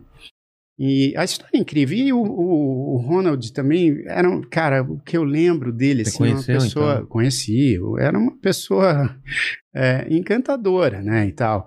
É, não, não fazendo nenhum tipo de julgamento, mas assim. E o Mike teve uma, teve uma situação que o Ronald foi sequestrado no Rio de Janeiro. Eu acho que com a intenção, se eu não me engano, com a intenção de que ele pudesse ir para um outro país para poder ser deportado para a Inglaterra, para poder ser preso, É. né? Porque isso foi uma mancha na, na história da Scotland Yard. É. E, e aí o Mike foi para a TV para pedir para devolverem o pai dele. E como ele era um- uma criança também, ele era um moleque muito carismático, acabou que deu tudo, né? O pai foi devolvido. Eu não sei em quais circunstâncias e tal, não me lembro. Mas o pai foi devolvido e o Mike foi chamado para participar do Balão Mágico. Caramba, que história É uma história maravilhosa. cara. Maravilhosa. Dá um filme É, incrível. bicho. É. Que doido. É um puta filme. E essa carreira de, de músico independente, como que é hoje no Brasil? Porque eu não sei hoje em dia. Porque antes vendia disco e você vendia disco e fazia show. Hoje em dia não se vende mais disco. Se ganha dinheiro com Spotify, ganha dinheiro com show. Como que, como que funciona hoje em dia? Puxa, Vilela, é, foi bom você tocar nesse assunto, porque, assim, além de todas as dificuldades né, do mercado independente da música, a pandemia trouxe dificuldades ainda maiores, É, porque muitos músicos aí que sobrevivem de, por exemplo, fazer show, de viajar, de tocar com outros artistas, acabaram ficando um ano e meio, vai- sabe lá Deus sabe quando lá quando vai voltar, né? quando volta e tal. Então, assim, acho que na música, cara, como, como em várias áreas, você tem é, algumas oportunidades. No meu caso, né, eu, eu acabei montando essa produtora em 1998, junto com Simoninha e outros sócios, que é a S de Samba, e a gente focou muito na criação publicitária. né? Então, eu, além do meu trabalho artístico, eu crio muito para publicidade também Claro. né? Então, por exemplo, aquela música que foi tema de uma campanha de 2014, que Vamos soltar o grito do peito, deixar o coração no jeito, que aí vem mais uma emoção. Vamos torcer e jogar todos juntos, mostrar novamente pro mundo como se faz um campeão, né? Aí o refrão, mostra a tua força, Brasil, e amarra o amor na chuteira, que a garra da torcida inteira vai junto com você, Brasil. Essa aí é uma música minha. Caramba, e você fazia os jingles então? é, eu deles? faço, eu faço alguns, né?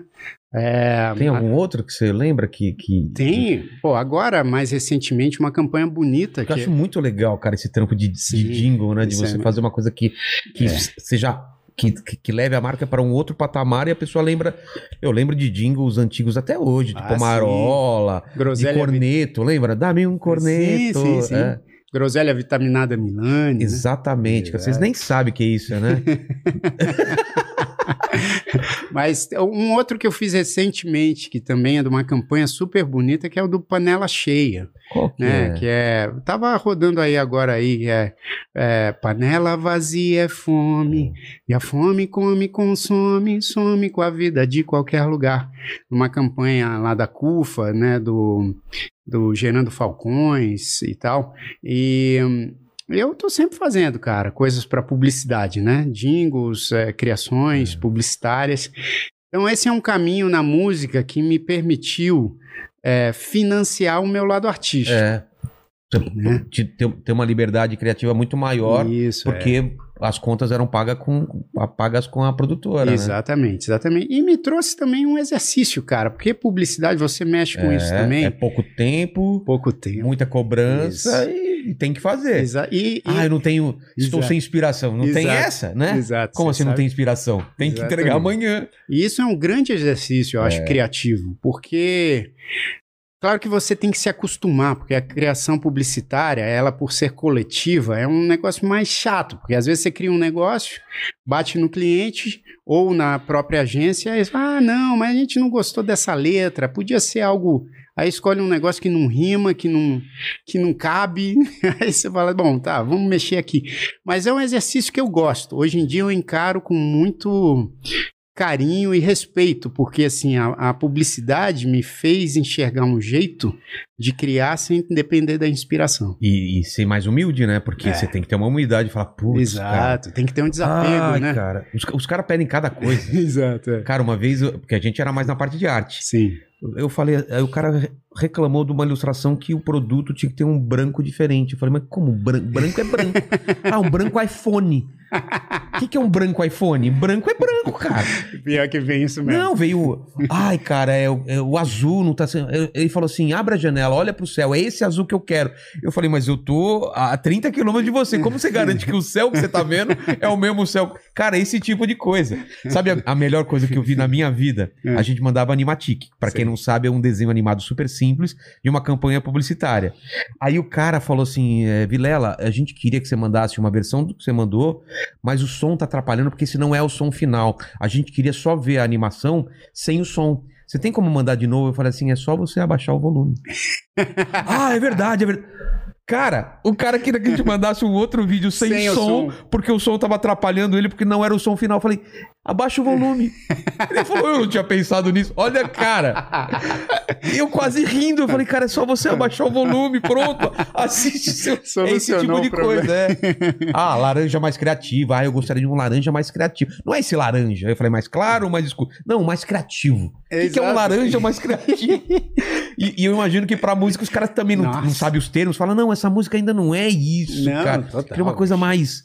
Nossa. Mas sei lá. Não, Você tem alguma eles- história disso de, Cara, de pedido absurdo assim? Tem direto, direto. E até usam cores, assim, pra falar de- É? da música. Você fala, cara, mas como? Como É, assim? assim, ah, não, mas é que essa música acho que tá muito, tá muito verde, cara. Acho que a gente podia levar ela mais pra um azul. Você fala, cara, mas tá, deixa eu entender o que, que é isso É, eu- primeiro. pra depois alterar, né?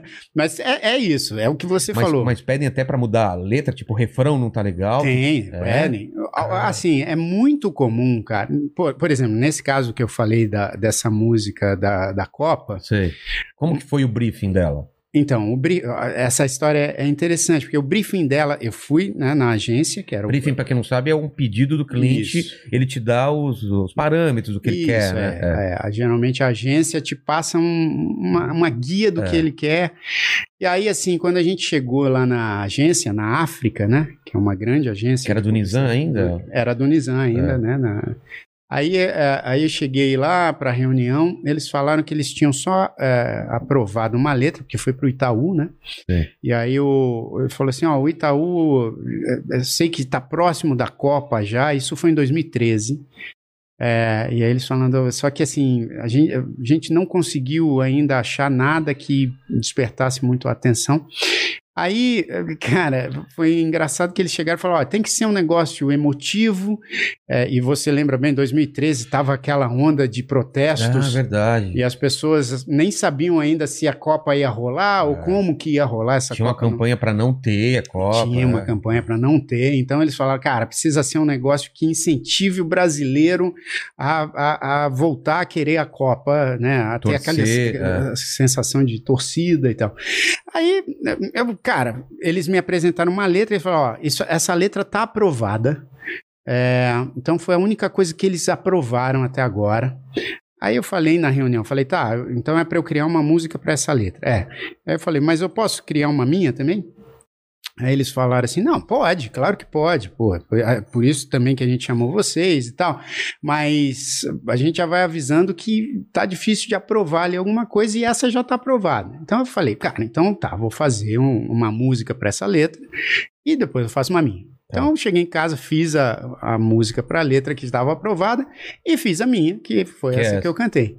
É, aí, cara, é o seguinte, falei pro Simoninha, né? Liguei lá na, na, na produtora e falei, ó, fiz duas versões aqui. Uma que é o trabalho mesmo que a gente tinha que fazer e outra que eu fiz, eu mesmo fiz aqui. E aí você perguntou do briefing, cara, eu usei o lance, eles queriam uma coisa emocional. E na época, em 2013, eu lembro que estava rolando a, Copa, a Copa das Confederações, e não sei se você lembra, mas ali o Brasil, toda vez que ia jogar, eles tocavam um trechinho pequeno do hino, e quando acabava o hino, a torcida seguia cantando o hino.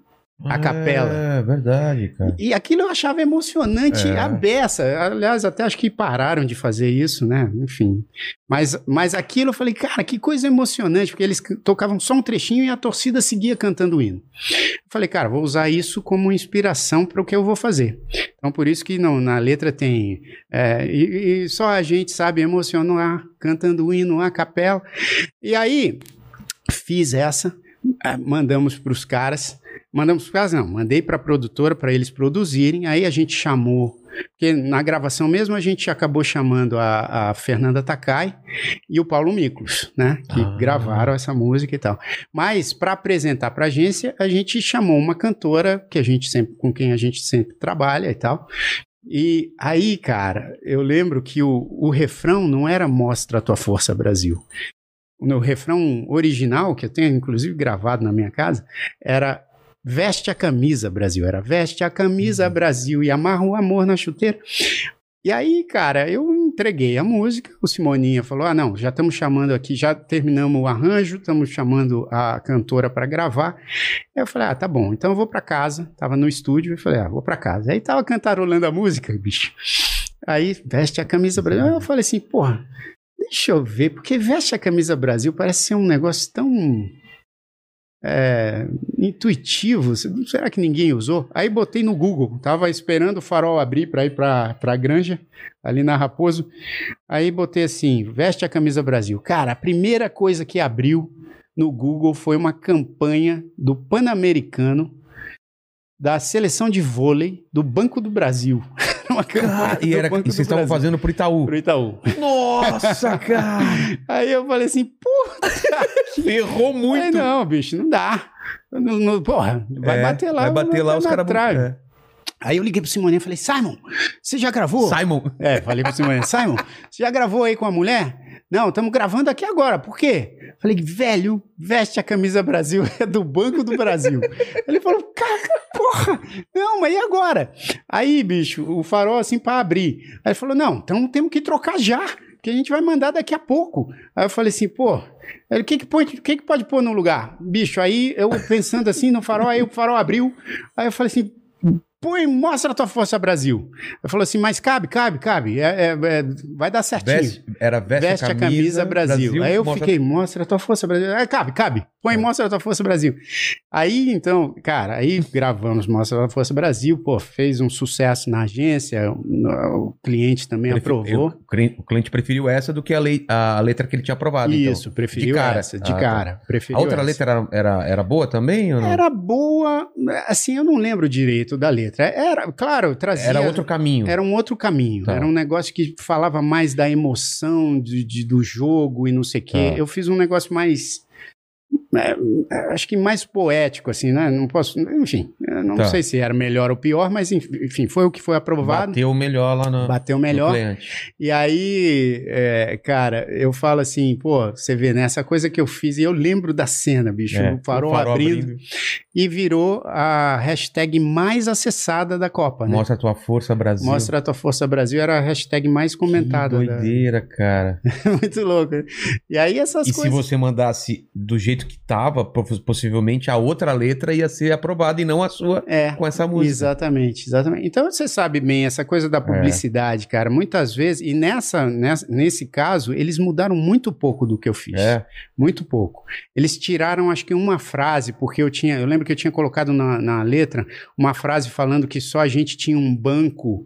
é, só que falando do banco de reservas, né? É, tá. Só que eles falaram, ah, mas pô, é, pode dar noção de que é o banco meu, o Banco, Banco Itaú, Itaú, ah. então a gente vai tirar isso. Aí eu Tá. falei, tá, tá bom. Faz Mas- sentido, né? É, mas Quando vem alguma coisa que faz sentido, Isso, você entende, né? Exatamente. Mas tem coisa na publicidade que você faz um negócio que você fala, pô, isso aqui tá legal. É. Aí vai mudando, vai mudando, vai mudando, vai ficando ruim, negócio- ruim, ruim. É, fica Vai tudo piorando. remendado, né?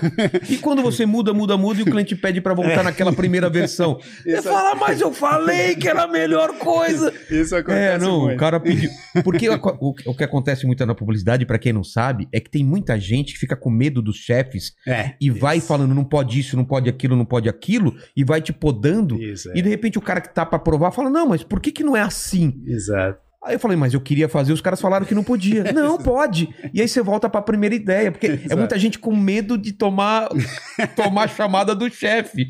E aí os caras vão te podando. Não, não, não Exato. pode isso, não pode aquilo. É, por isso que você tem que ter um desapego. né? Você entende Mas bem é, é, isso. é o que você falou, é muito bom. Tanto que muitos diretores de cinema são diretores de comerciais, Isso, de, é. que o cara aprende a fazer coisa no prazo, no estourar orçamento e fazendo na melhor qualidade possível, né, Exato, cara? é isso aí. Tem que É. ser rápido, né? Mas é Mas, isso. mas cara. isso, isso é o seu caso. E você vê os seus colegas que não têm, por exemplo, uma produtora. Como os caras sobrevivem e estão É. sobrevivendo nessa Então, época? Isso é, é bem complicado, né, cara? Porque, Só pra te assim, dar um panorama da comédia, assim. O ano passado, cara, a gente perdeu três pessoas que se mataram e muita gente em depressão porque simplesmente você imagina. É. Então, você imagina que tem os grandes que guardaram uma grana. Eu, graças a Deus, eu tinha uma grana guardada também, consegui passar a pandemia. E gente que vivia do seu cachê de 300 reais aqui, 200 reais ali, 400 aqui, montava isso daí e de repente ficou esse tempo todo sem entrar nada, cara, e sem É. perspectiva. Cara, gerou uma, uma, um- na, na comédia, eu imagino que na música também, né? Muita gente com vida destruída, com depressão, Sim. com é, repensando a carreira, né? Como É. que foi na música para os músicos independentes? Puxa, Vilela, é um momento muito difícil, né, para muita gente, muito difícil. Para os músicos, acho que não, não foi diferente. É, eu tenho amigos que eu lembro, cara, a- a- eu estava lá em Nova York e Nova York fechou mesmo, de verdade, a partir do dia 16 de março. Eu tinha um show no dia 13 que eu cheguei e ficou aquela situação, e aí, vamos fazer o show, não vamos? Já tava aquela coisa toda. E aí eu tomei a decisão de tipo, cara, não, não vou arriscar e, e acontecer alguma coisa no meu show, então não vamos fazer. Você cancelou. Então, dia 13 de março, foi uma sexta-feira, eu lembro bem. 13 de março, eu, eu cancelei esse show e fiquei um ano e tanto sem fazer. Mas, cara, tive amigos, tenho amigos, que, que os caras tinham, assim, agenda de turnê na Europa, é, ou agenda é, frequente de shows no- ali nos Estados Unidos, no Brasil. Sim. Onde de Caiu uma hora tudo. para outra caiu tudo, cara. Não é que assim, ah, vamos, vamos ver. É. Caiu tudo. É, foi assim. Caiu. Eu perdi, eu perdi 60 shows. É. Imagino o, o resto das pessoas. Cara. Exato. E aí você faz. e Você Porque pra quem não sabe, a gente agenda com muita antecedência. Sim, E claro. quando você vai numa cidade, você ah, pega outra cidade meio próxima, você faz tudo isso daí, Claro. cara. Não, E você tá com. E, e, e- e- e gente que é independente, tipo eu, esse pessoal, você não tem uma fonte de renda É, que você começa isso. do zero todo mês, né? Exato. E eu acho que música é a mesma coisa, não é? Sim. Normalmente, ele não Total. tem uma. Não. Talvez de direitos de música um pouco. É, mas assim, a renda recorrente é muito pequena, É né? pequena? Perto, perto dessa coisa que você realmente você tem que se, se programar, tem que né, é, fechar shows e É. tal com antecedência. Mas realmente é, é complicado, cara, porque hoje em dia Pô, você contou essa, essa história triste, imagina o tanto de gente É. que mexe com arte, Que que, tá, na- que, que tá não- deprimido. Não tem, não tem perspectiva, né? Porque além de você tirar esse lado financeiro, você tira também a O possibilidade do cara. É exato. Contato com o público. O contato a galera não sabe como é. isso te, te retroalimenta, né? Exato. Você dá uma coisa pra eles, recebe de volta e dá de novo, e é, um É. ciclo, né? E exato, quando cortam isso, porque foi, foi um corte brusco, né? exato. Foi cortado isso. Então você continua com a sua vontade de colocar suas coisas pra fora e não tem quem receba. É. Quer dizer, teve gente que conseguiu fazer live, eu fiz o podcast, tem gente que desviou pra outra coisa, escrever Isso. livro e tal. Mas e É. quem não conseguiu? Exatamente. Tem Quem muita ficou gente. paralisado com isso, né? Exato. E, e assim, não dá nem. Porque as pessoas falam, ah, mas aí inventa. outro- Mas, cara, não, é, assim, não é é. Tem muita gente que já, né, já tem ali ó, o jeito como faz e tal, para se reinventar. Não é uma. Não é todo mundo que consegue. É. Eu também, assim, nessa pandemia, acabei me reinventando, fazendo outras coisas. Tem até um podcast que vou te chamar também É mesmo? fazer, que é o Numanice, que a gente fala de, de vários assuntos. Que é lá ou aqui que você faz? É lá, mas a gente está fazendo online. Tá. A gente faz Pô, online. E, e então fiz esse podcast. Tem né, o, o, o show dos grandes pequeninos durante a pandemia foi online. A gente acabou eh, criando um show totalmente online para o lançamento do terceiro disco. Então, assim, cê- cê- eh, essa plataforma Marshmallow aí, que a gente já está um ano e meio também eh, meio que trabalhando em cima dela. Então, assim, eu tenho, eu sei que eu tenho essa facilidade de me reformular e já vinha fazendo isso já com uma certa frequência. Agora, o cara que perde a agenda toda deles de shows, É. cara, não tem- até porque toma um baque tão grande que para levantar é como Nossa. se você tomasse um Eu, perdi- nocaute. eu, cara, eu fiquei dois meses muito mal de, cara, não, não É. consigo fazer nada. Exato. É muito complicado, cara. Por isso que eu acho que a gente tem que ter, um, tem que ter solidariedade nesse momento, É. empatia com os artistas, com, Total, cara. com, com, com todos os trabalhadores, porque realmente mudou muito, né, para muita gente. E, e a gente percebeu o quanto a arte é importante nessa época, Ah, porque é. quem, quem fazia companhia pra esse povo? É a música, são os vídeos, são os É, filmes, isso. cara. Eu acho que nunca ficou tão evidente quanto a arte é importante, né? É. Porque para tudo, Isso. aí você tem aquelas coisas básicas, né? Que é os enfermeiros, os médicos, a polícia e tal. E tem um pessoal trancado em casa que vai fazer o quê? Vai consumir É. arte, né? Exato, exatamente. Isso acho que trouxe uma noção melhor, né? É, é. Como a arte faz parte da nossa vida, mesmo que a É. gente não Não perceba. se dê conta. É, verdade. É, porque é aquilo que eu te falei, música talvez seja um pouco mais fácil das pessoas é, conectarem em momentos da vida com ela, mas ela percebeu que, pô, ela, uma série da Netflix, É. uma, um filme, Sim. esse podcast que ele tá, que é uma coisa diária, que ele tá acompanhando ele, eu tenho vários relatos de gente que fala, cara, me salvou esse podcast, porque todo dia eu tinha uma coisa pra pra assistir, pra acompanhar, não sei o que e tal. É, É, não, a gente nem dúvida. sabe como vai ser o esse mundo daqui pra frente, né, É, cara? não, é, não dá pra saber, né, cara? A gente Você- fica torcendo. Você, você percebeu que no seu trabalho, porque muita coisa a galera começou a fazer de casa, vai mudar muita coisa, mesmo quando voltar, algumas coisas dá pra fazer de casa, por exemplo, um jingle. As pessoas conseguem gravar a voz de casa ou ainda tem que ir a galera por estúdio fazer a coisa? Como que vai ser daqui pra frente? É, a música tem um pouco mais de facilidade para se adaptar a essa É. situação, né? Eu acho que se você vai fazer um filme, por exemplo, é mais difícil você organizar para fazer com uma equipe menor. Uhum. A música aconteceu um negócio interessante. A nossa produtora, por exemplo, tá lá fechada há mais de um ano, onde a gente usa esporadicamente para gravar uma ou outra coisa, mas quase tudo a gente tem resolvido com os produtores em suas casas, Ah, o gravando. pessoal comprou equipamento, comprou um É, microfone bom. Exato, era uma galera que também já tinha montado tipo um esqueminha em casa, com uma Tá. acústica um pouco melhor e tal.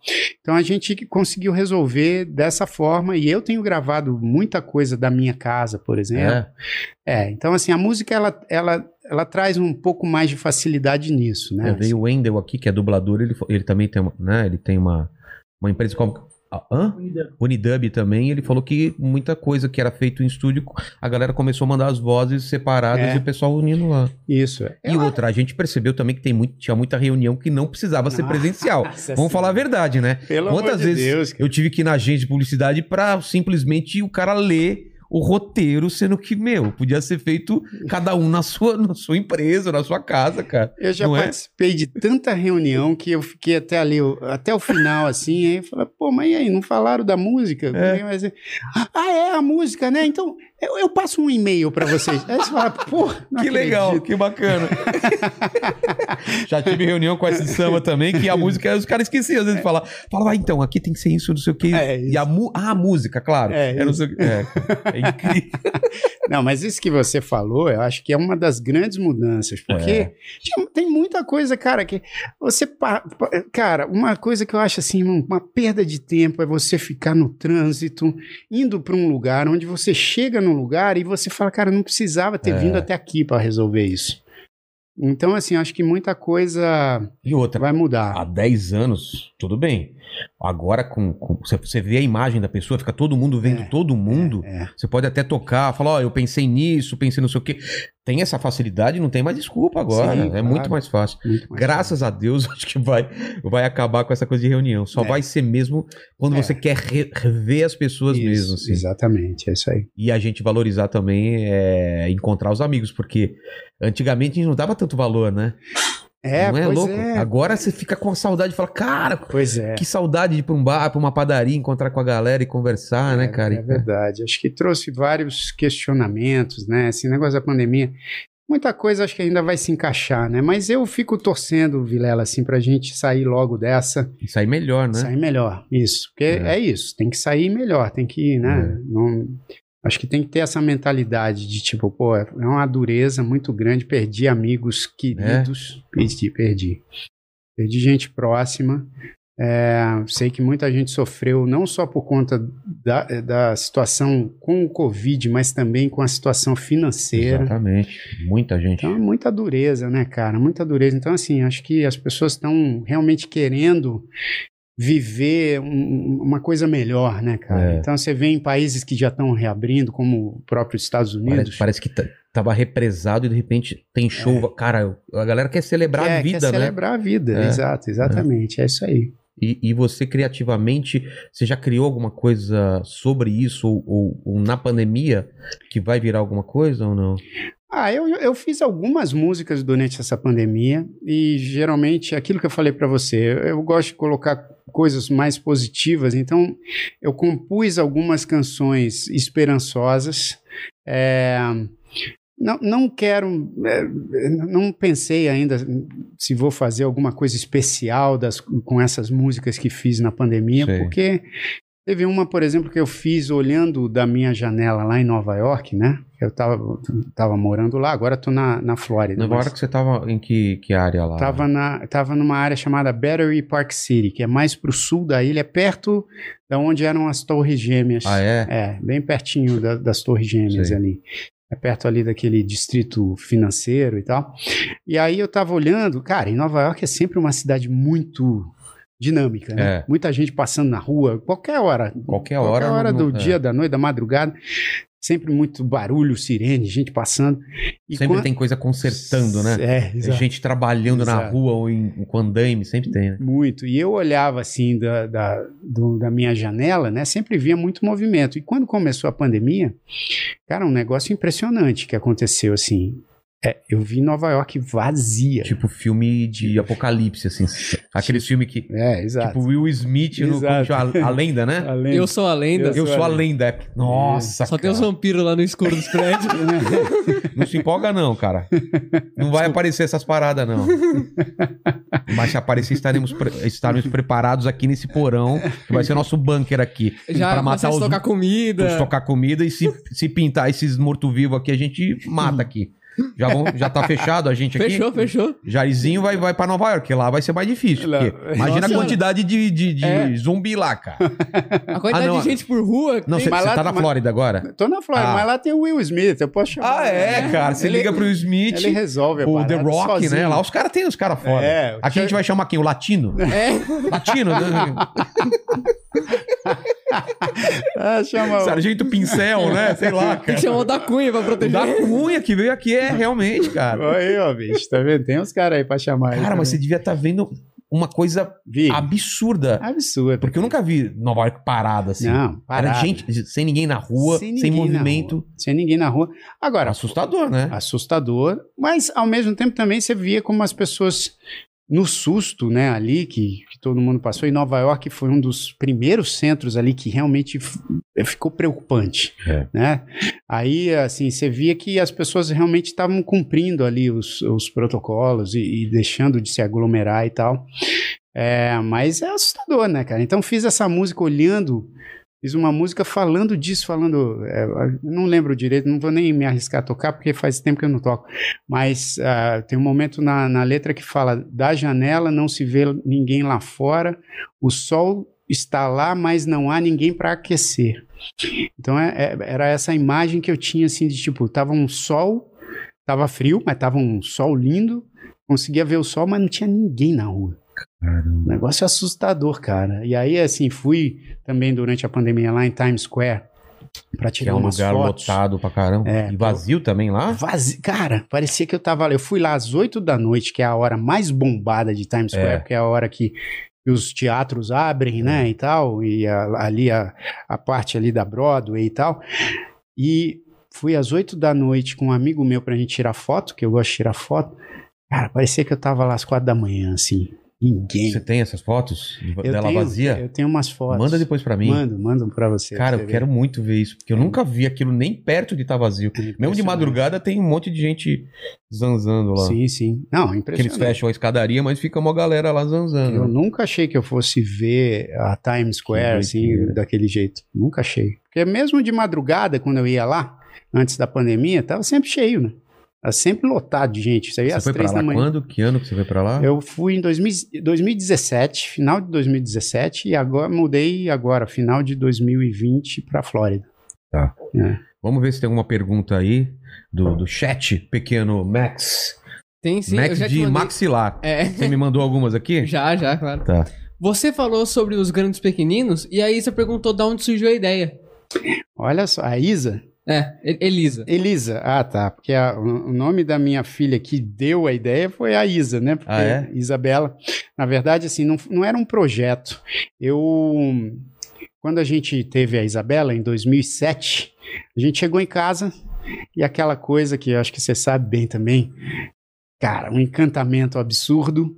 Mas também com aquelas dúvidas. Como é que dá o banho? Como é que faz isso? Como é que, É assustador isso, cara. como é que põe pra dormir? É. Como é que põe pra rotar? Como que eu não, eu não quebro essa criança, né? Exato. É, cai no chão, dá mó medo, né? Dá um medo doido e, e, ao mesmo tempo um amor incrível. Então eu comecei a fazer umas músicas assim para hora do banho, para hora da amamentação, para hora de passear com, com, a, com o carrinho. É, fui fazendo músicas para hora de dormir. E aí a Tânia um- uma hora falou, cara, você tá com tantas músicas bonitas, né? Falando dessa coisa de, de pais de primeira viagem, por que você não lança um disco? Aí eu falei, pô, Pode ser. Aí pensei num nome para esse disco, Grandes Pequeninos. Convidei uma porção de gente que estava também com, na mesma situação que eu, com filhos pequenos, né? O Simoninha, o de Castro, o seu Jorge, o Pedro Mariano. É, minha irmã foi a única que participou como tia. Que não tem filho. É, mas, mas agora, aí depois, logo depois ela teve, né?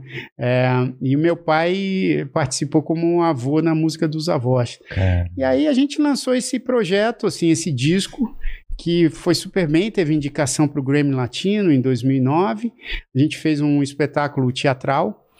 E aí, quando chegou a nossa segunda filha, a Laura, em 2011, fiz outras músicas, a gente montou outro espetáculo. E aí a gente acabou lançando o canal de- do YouTube com videoclipes animados e tal, que a gente faz lá com com o pessoal da Alopra, que é uma produtora de animação do Sul, do Rio Grande do Sul. E aí o canal começou a ir super bem também. Hoje a gente está com 300, mais de 360 mil inscritos e tal, Caramba. mais de 150 milhões de visualizações. E estamos no terceiro disco. É. né? Lançamos o terceiro disco durante a quarentena aí. E é um projeto, cara, que eu tenho muito carinho por ele, porque é um projeto familiar, nem digo que é um projeto infantil. A gente passa as mensagens é, de, de inclusão, de respeito. Então, assim, é um projeto que entrou muito nas escolas, né? Tem uma música chamada Normal é Ser Diferente, que é. bem, Você não é igual a mim, eu não sou igual a você. Mas nada disso importa, pois a gente se gosta e é sempre assim que deve ser. Você não é igual a mim, eu sei. Eu não sou igual a você. Mas nada disso importa, pois a gente se gosta e é sempre assim que deve ser. Então as músicas têm essa, essa pegada É, de, da- da- de porque- inclusão e Porque a música, ela, ela, ela tem uma, uma vantagem de, de não ser um ensinamento de uma pessoa falando alguma coisa. Isso, É exato. uma música. Eu vejo meu, meu filho cantando umas músicas que, que passam ensinamentos também e ele É. nem se liga que. Exato, exatamente. que eu, eu vou dar um exemplo muito básico assim. É, fazendo xixi, que é amarelo. Aí, como que era? Aí o, o- o- o- lá na privada tava azul. Aí ficou verde. Ah, E ele sabia disso por causa de uma música. Ah, Ah, o, só. azu- é o amarelo com azul da verde. Ele verde. cantou a musiquinha. Olha eu acho isso maravilhoso. É cara. maravilhoso. No- Aliás, no, no Grandes Pequeninos tem uma música que eu fiz pro desfraude da minha filha que chama Xixi Cocô e Pum. Desfraude é muito legal, É, né? e Porque a- nas, nas primeiras vezes ainda, É. ainda faz cocô na calça, tem- não dá tempo, Não né? dá tempo. É. E essa música é, é tão legal porque um monte de gente manda mensagem pra gente falando: olha, o desfraude do meu filho, da minha filha, a gente também a- a- usou essa música e foi tão importante. Como que é? Você fala sobre o processo? Você lembra Eu- dela? eu lembro, vou Como cantar é? aqui, quer ver? É, é assim, ó. Xi, deu vontade de fazer xixi, deu vontade de fazer xixi, deu vontade de fazer xixi. Muito bem, muito bom, o banheiro é logo ali. Enchi a minha bexiga, ah, não me diga, então agora é hora de fazer xixi. É muito fácil, hora essa, vem, vamos nessa, pois tem um banheiro logo ali. Abaixe a calça, levante a tampa da privada e deixe fluir. Depois se limpe direitinho, se arrume bonitinho e dê descarga, pronto, você fez xixi. Mas não esqueça de lavar as mãos, hein? Oh, deu vontade de fazer cocô, deu vontade de fazer cocô, deu vontade de fazer cocô. Muito bem, muito bom, já para o banheiro eu vou. A barriguinha tá cheia, ou não bobeia. Se deu vontade, não devemos segurar. Vamos depressa pro vaso, pois é o caso de aprender que lá é o lugar. E depois de feito, dê a descarga bem direito e dê um jeito de avisar. Já acabei, tô esperando, por isso eu tô gritando. Quem é que vem pra me ajudar a me limpar? hum, deu vontade de fazer um pum. Deu vontade de fazer um pum, deu vontade de fazer um pum. Sai daqui, sai pra lá, sai pra lá com esse bumbum. Deu vontade de fazer um pum, deu vontade de fazer um pum, deu vontade de fazer um pum. Vai por mim, se é assim, eu também vou fazer um. Que maravilhoso. É legal que, que, que meu filho também. Já acabei, já acabei, vem me limpar. Vem me tal. limpar, É. né? E ele não, e ele não quer mais que eu fique perto agora. Ele É. sai, sai, Sai, papai. vai, vai embora. Vai Cara, de onde veio essa vergonha? É de repente, cara. Antigamente eu ficava lá com ele e agora ele não quer mais. Fecha a porta e eu tenho que ficar do lado de fora esperando. Mas aí eu não entendo. Aí quando é de limpar, aí eu posso ver. Eu não É, entendo, mas não exato. posso ver ele fazendo cocô. É muito estranho, é muito estranho, né, cara? Que legal, cara. É, então, Você, você chegou a fazer outras participações pra, pra infantil? é, Mundo Bita você fez algum? Não, você sabe que o Mundo Bita é interessante porque tem um monte de gente que acha que sou eu que Então, faço o Mundo Bita. Me perguntaram isso, aí eu fui pesquisar É. e falei, não, ele não é criador do Mundo Bita. Não. Por quê? Que não tem essa... sei, ah, assim, Efeito Mandetta também, talvez. Mandetta é o ministro da saúde. ah, Mandetta! não... Mandela. Mandela? Nossa, agora eu fiz o efeito Mandela do Mandela. É. Efeito Mandetta. Tem uma agora de. Eu, agora eu mandei uma de mandíbula, hein? Foi, foi no mesmo nível do Júlio Ver, Verme. Júlio Verme. Ele mandou essa daí. Não, porque o Júlio Verme. então você não, não, Não, fez é, música? É, então, e um monte de gente, cara, é, é interessante, porque tem gente que chega assim, eu já, já tive caso assim, tava no avião, e aí uma pessoa, um, um cara chegou pra mim e falou, olha, meu filho adora o seu trabalho infantil. Aí eu falei, ah, que legal. Aí ele falou, pô, peraí que eu vou, eu vou pegar pra você assinar. Aí ele veio com o disco do Bita. É. Aí eu, eu falei, cara, olha só, é, é, eu assino pra você, não tem problema não, assino pro seu filho, não tem erro. Mas é que eu não faço o Bita. Ele, ah, não, pô, mas como não? É, tem gente que acha que a minha voz é parecida com o cara que canta o Bita. Talvez isso, é. É, tem gente que às vezes confunde, porque é, né, esse tema infantil, temática infantil, mas aí eu falo, não, eu faço Grandes Pequeninos, mas o Bita também é um, é um, é um projeto sensacional. Quando eu falei que você vinha aqui, muita gente me falou, ah, ele é do mundo Bita, É, mundo Bita. isso. E eu falei, não, Não, cara. é verdade. Não, Tem é. muita gente que acha que eu sou. Ou porque confunde o Grandes Pequeninos e vai fa- falar Grandes Pequeninos Ah, fala ser. Bita, É. né? Mas, mas tem gente que acha que sou eu que canto as coisas do Bita, e não, É. sou, não sou. Canta aquela bom dia. Ah, Aquele cara que não, não entende, né? Que não é o cara. Aquela música que você fez lá. Não, uma vez uma moça no, no WhatsApp, eu fui marcar uma consulta, e aí a moça, que era funcionária lá, né, do, do, do doutor, ela falou assim: ai, não acredito que é você. Quando ela viu, quando ela viu a minha foto no WhatsApp, Sei. ela falou assim: ai, Jairzinho, puxa vida, sou muito sua fã, desde criança. E olha, minhas netas adoram ah, o seu trabalho no Bita. Aí eu, tipo, puxei agora, né? Eu aí, É. ela, aí eu respondi. Respondi assim, meio genericamente, falando assim: Puxa, muito obrigado pelo carinho. É, que bom que você gosta do meu trabalho, suas netas também. Manda um abraço para ela. Aí ela mandou uma outra mensagem falando assim: Aliás, é, eu gosto muito da música tal. Sei. Aí eu falei assim, "Ih, caramba, essa música não é minha. Aí, eu- aí eu falei, olha, muito obrigado pelo carinho e tudo, mas é, é que o Bita eu não faço o Bita, eu faço os grandes pequeninos, mas é um, é um grande projeto. Essa música não conheço, mas deve ser muito legal também. Fala, tá bom, mas canta. Manda uma. Canta só um pedacinho pra mostrar. Pra... Aí é sacanagem. Ó, o Pedro Oliveira falou assim: é, perguntou: você considera suas indica- indicações ao Grammy como os pontos altos da sua carreira ou tem algum momento especial que não necessariamente foi tão reconhecido publicamente? Porque. Tem, tem a ver isso de, de um prêmio, uma indicação, ela marcar a, a, a sua carreira ou você não liga muito pra isso e tem os pontos altos como um show ou alguma outra coisa que seja tão importante ou mais do que isso?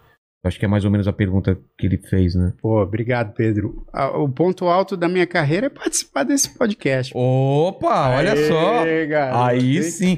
Que moral, hein? Chupa Grêmio, olha só. É. É, não, vai, cara, você sabe que eu vou. Agora vai parecer que eu ah, vou fazer um negócio aqui muito filosófico, mas eu, eu costumo não, não escolher um, um momento específico ou alguns momentos específicos como pontos altos da minha carreira, porque para mim eu, eu, eu, enxergo a música e o que eu faço com a música como um todo. Então, assim, eu até eu- a, a minha vontade é que eu tenha um destino parecido com o do meu pai, que morreu, assim, horas depois de fazer um show, né?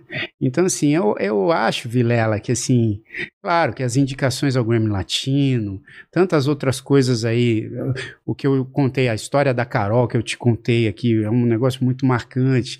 Toda vez que alguém chega pra mim e fala assim, olha, porra, o meu casamento começou com uma música sua. Você fala, cara, olha só como isso pode mudar a vida das pessoas e tudo. Então, todos esses são pontos altos, obviamente, mas assim, eu enxergo. Como eu não sou um cara assim que eu. Às vezes até as pessoas falam assim, ai, você não gosta de falar do Balão Mágico? Mas eu falo, imagina, eu falo com o maior orgulho. A única coisa que eu não. que, que não faz muito parte do, do meu temperamento é ficar voltando em trabalhos que eu já fiz. Você já fez. Então, assim, pô, acho que o Balão Mágico teve uma fase incrível, foi muito legal.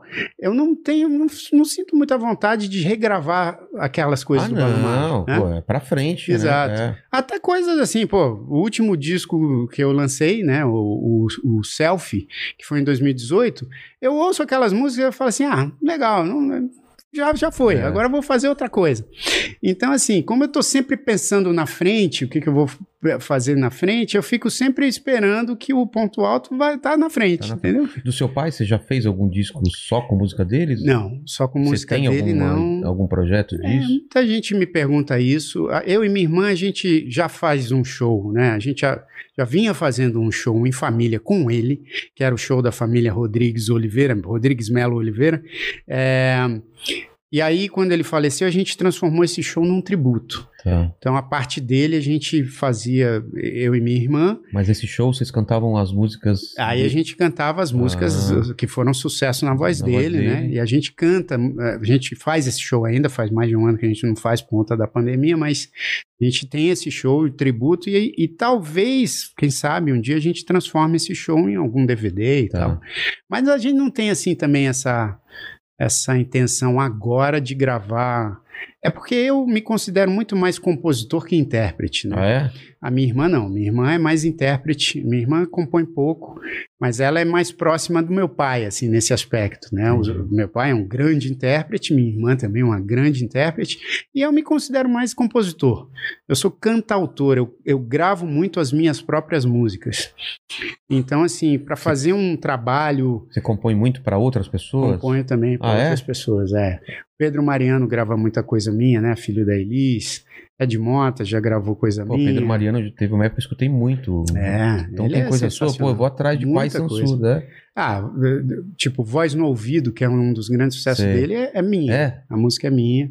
E é outro prazer, né? Você É. criar pra outra pessoa na Isso. outra voz, né? É, é, é Quem bem- mais que você falou? Pedro Mariano? Pedro Mariano, minha irmã, né? É, Aquele- claro. O, o simples desejo lá. Hoje eu só quero que o dia termine bem. É música minha e do Daniel Carlo Magno. É, aí Tiaguinho gravou também com, com o Gilberto Gil. Ney Mato Grosso gravou essa música também. Tom Zé já gravou, já gravou coisa comigo, Otto, é, enfim, muita Simoninha, né? Max de Castro. Então, muita gente aí da- dessa minha geração e de gerações também mais antigas já gravaram coisas minhas. Pô, que legal. Obrigado, Jairzinho, por esse papo aí, você disponibilizar um, fe... né, um feriado tá aqui com a gente. Pô, obrigado mesmo. E você volta, tá voltando quando para os Estados Unidos? Eu volto daqui a pouco, né? Porque a gente veio para passar um mêsinho para visitar a família.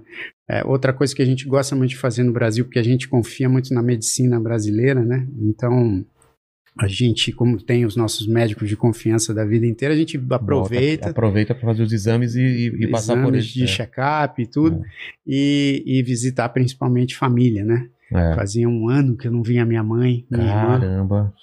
E aí estamos aí. E, e assim, vamos voltar agora para lá, é, porque as meninas ainda estão de férias, né? Acho que as férias terminam no meio de agosto. Mas vamos passar o, um períodozinho de férias delas lá, e aí depois já começa aquela pressão de escola e Total. rotina lá de trabalho dentro de casa. É. E é isso, estamos aí. Mas, cara, é muito bom ter recebido esse teu convite. Achei o máximo, cara. A gente se encontra de tempos em tempos, De tempos né? em Num programa de tempos. televisão, aqui ali, Exato. eu acho muito legal isso. Exato. E, pô, eu te admiro demais, velho. Obrigado, cara, pô. Seu trabalho incrível. É, comentei contigo que já tinha vindo aqui, né? É, Fazer um negócio e nem sabia que era e eu sua nem casa. né? lembrava, é, É. Há tanto tempo, caramba. É, exatamente. É isso que o tempo passa muito rápido, cara. É a, gente a gente piscou 10 anos, 20 anos. É verdade. E vamos, cara, a hora que o que você quiser inventar aí. eu- Ainda vamos fazer coisa junto, então. Vamos, vamos Porque fazer. eu tô, eu tô pra fazer, voltar a série, eu tava gravando um piloto de uma série, tive que parar por causa da pandemia também, quero retomar. Sim. Vamos conversar, cara. Eu quero muito Vamos. que você me ajude na parte musical. Cara, com o maior prazer, maior prazer mesmo. E sabe que eu respeito muito o comediante, cara, porque como eu gosto muito de comédia, né? Gosto muito de comédia. Aliás, não sei se você leu o livro do Seinfeld, que ele, que ele lançou agora. Não. Ele lançou agora há pouco um livro só com as anotações. Ah, tá. Já vi esse livro. Porra, esse livro é sensacional, cara. Se você gosta desse tipo de coisa, lê o do. Do Steve Martin. Você já Do leu Steve esse? Martin. Não, não, não É, li. Vivendo pra matar de rir, alguma coisa assim. Cara, Ah, é impressionante a vida dele, cara. É impressionante. é. Ele, ele parou no auge dele, ele parou de fazer comédia porque ele fazia tão mal pra ele, mas tão mal é, de ansiedade, de Sim. querer. Porque ele foi um cara com maior sucesso nos Estados Unidos. Sim. Uma certa época ele simplesmente abandonou os palcos pra fazer cinema, outras coisas, e ele Sim, explica por que que. Cara, é, e o Steve Martin, né, passou pelo Saturday Night Live, né, É. cara, é, enfim, é um marco É. da comédia. E, eu- e esse do, esse do Seinfeld, eu, eu- esse do Seinfeld, não, Notas sei, de um comediante? eu não sei, eu não sei se a tradução aqui no Brasil, mas é Is This Anything? Ah, tá. Que é, que é tipo, que seria, ele até explica o título, nem precisa explicar muito, você deve entender que é, que assim, o, o comediante escreve um negócio e mostra para outros comediantes e pergunta: "Pô, isso aqui é, isso aqui é alguma coisa? Isso aqui É. serve para alguma coisa?" te faz sentido pra você. Faz É. sentido. Então, o nome é Is This Anything? Porque ele é, é o apanhado de escritos dele, né? Ele fez um especial pro, pro Netflix que ele espalha as anotações dele de piadas É. assim e ele vai contando as coisas antigas. Isso. Que eu acho que é, é Seinfeld Before. Seinfeld, alguma coisa assim. É uma Sim. puta- E Notas de Comediante eu tô confundindo. É um livro do Léo Lins, cara, o nome. Sim. Não é esse nome, não. É. Sim. Mas, assim, é, eu, eu acho a, essa, esse ofício de vocês também um negócio incrível. Mas É. sabe, é, é engraçado você falar isso porque pra mim, eu admiro tanto a música. Quando a gente não sabe fazer uma coisa, parece uma coisa tão mágica e tão, e tão legal. E às vezes eu vejo também outras pessoas falando sobre o que eu sei fazer sobre desenho, sobre comédia, e pra gente é uma coisa natural, mas música pra mim é uma coisa que eu sempre quis entender, já tentei fazer e não é minha praia, então eu admiro bastante Pô, que quem bom. sabe fazer e fazer bem. Então vamos, vamos, É. vamos juntar as forças Mas não terminou ainda, eu sempre termino o papo fazendo três perguntas que Oba. eu faço pra todo mundo. Então A fala. primeira pergunta é o seguinte: estamos aqui celebrando sua história de vida, sua carreira, e olhando pra trás, Jairzinho, qual foi o momento mais difícil da, da sua vida, da sua carreira? Momento mais difícil. Essa. É. Cara, parece que eu fico em cima do muro para responder, mas é, é- cara, quem me conhece sabe que, que é genuíno.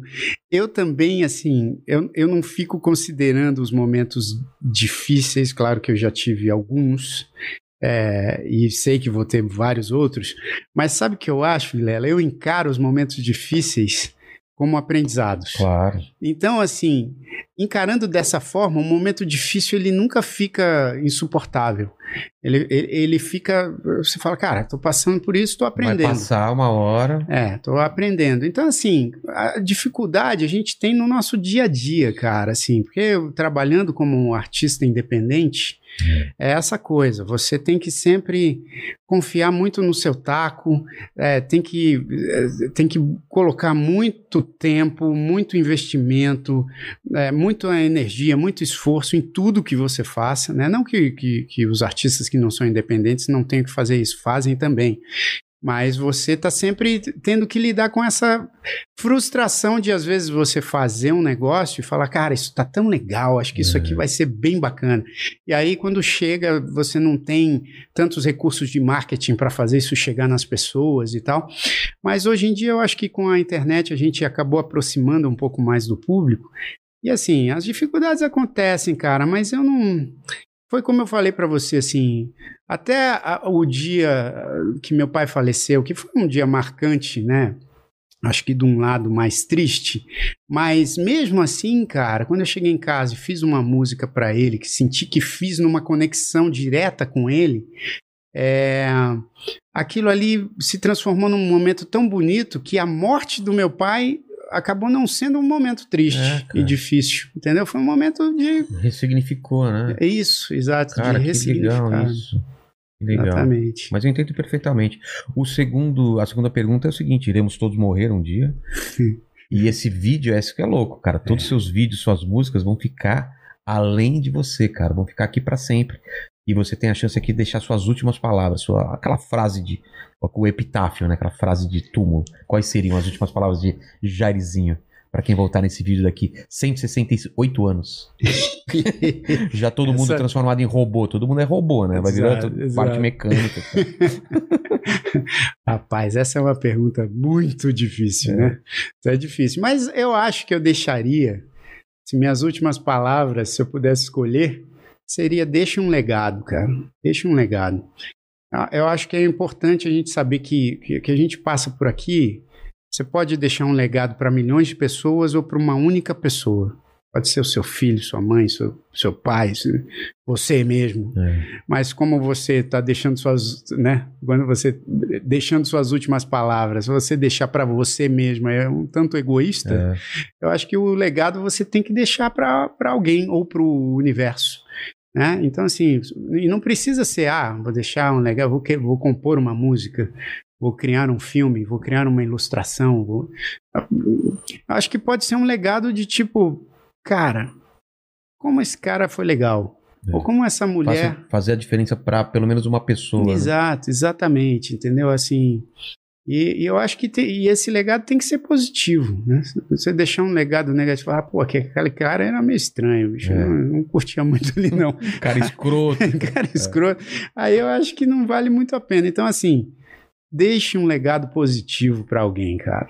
É, acho É. que é isso. A gente vem para cá e, e a nossa passagem ela é marcada por esse legado, entendeu? É. Senão você, você, você passa despercebido e, enfim, aí eu acho que é triste você passar despercebido. Então, é, deixa um legado pra, é, positivo para alguém. E a terceira pergunta é: imagino que você tenha muitas dúvidas na cabeça, mas escolhe uma dessas dúvidas, uma dessas perguntas que você se faz ou já se fez. Qual é a, a sua dúvida? Putz, grila, essas perguntas são difíceis. É, olha, eu tenho Tem inúmeras muitas, dúvidas. muito profundas e tem coisas básicas. Por exemplo. Márcio Balas, eu não me esqueço, ele fez aqui. Por que, que o pessoal, quando oferece é, manteiga na- no milho, não é? Normalmente é margarina. Quer manteiga? No milho?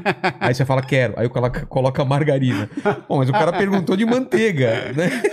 Isso é uma dúvida que ele tem, por exemplo. Por exemplo, é uma dúvida pequena, mas que pra ele incomoda bastante. Não, então, eu não precisa ser uma dúvida grande, entendeu? Eu tenho várias dúvidas. Uma, uma recente que eu tenho é por que, que o São Paulo foi campeão paulista e agora não consegue ganhar no Brasil. Ganhou agora. Ganhou, Ganhou finalmente. ganhou finalmente. Mas fala, cara, como, por quê, bicho? Que só acontece em São Paulo, né, cara? Meu Deus do céu. Mas assim, ó, eu, eu, eu tenho várias dúvidas, né? É, dúvidas mais existenciais, outras menos existenciais, mas eu acho que, que, que uma dúvida que, que paira no ar, assim, e que eu sempre fico tentando rever, é, é como ser um, um bom pai para as minhas filhas e deixar esse legado que eu falei. Entendeu? Porque essa é uma dúvida de você falar, cara, eu estou fazendo a coisa certa. E você não. Acho que nunca você vai ter essa resposta se você está fazendo a coisa certa, né? Eu acredito muito no- na, na minha intuição, na intuição da Tânia, enfim, que a gente.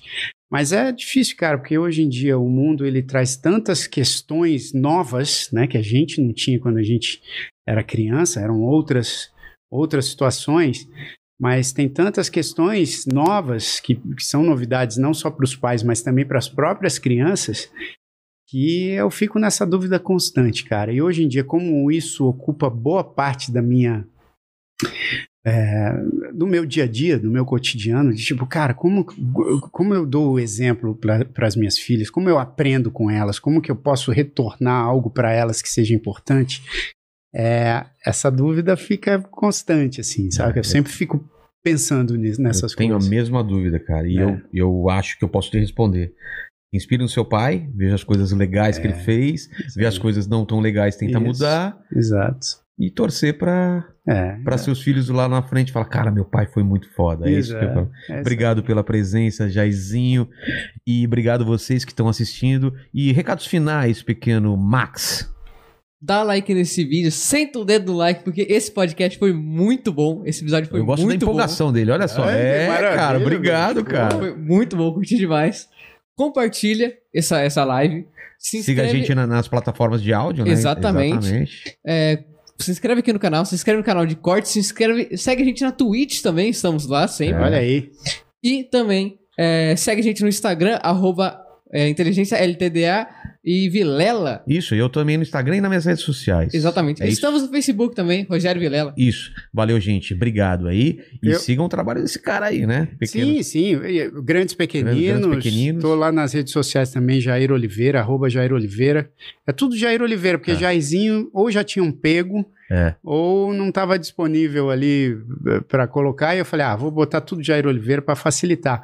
Mas, e também quero depois te convidar Tá, para o Numanice. tá. Porque toda terça à noite, vou até deixar aqui o convite para quem quiser acompanhar a gente, toda terça às 8 da noite no youtube.com.br Numanice. Nice é escrito N-Y-C-E, Tá. de New York City. Ah. Numa Nice, porque a gente começou esse podcast lá em Nova York, e aí depois tivemos que transformar para online. É, aqui é na Vila Andrade, olha a diferença. Nova York, Vila Andrade. Então é youtube.com.br Numa Nice, toda terça às 8 da noite, sempre um, um tema diferente. Tá. Qualquer, qualquer hora a gente vai falar de comédia, eu vou falar Pô, pra- fechou. com- fechou. contigo. Combinado. E a, e, a, e a plataforma nova a gente vai colocar depois Isso. o. gente Coloca o link aí. Beleza? Até mais, gente. Oi.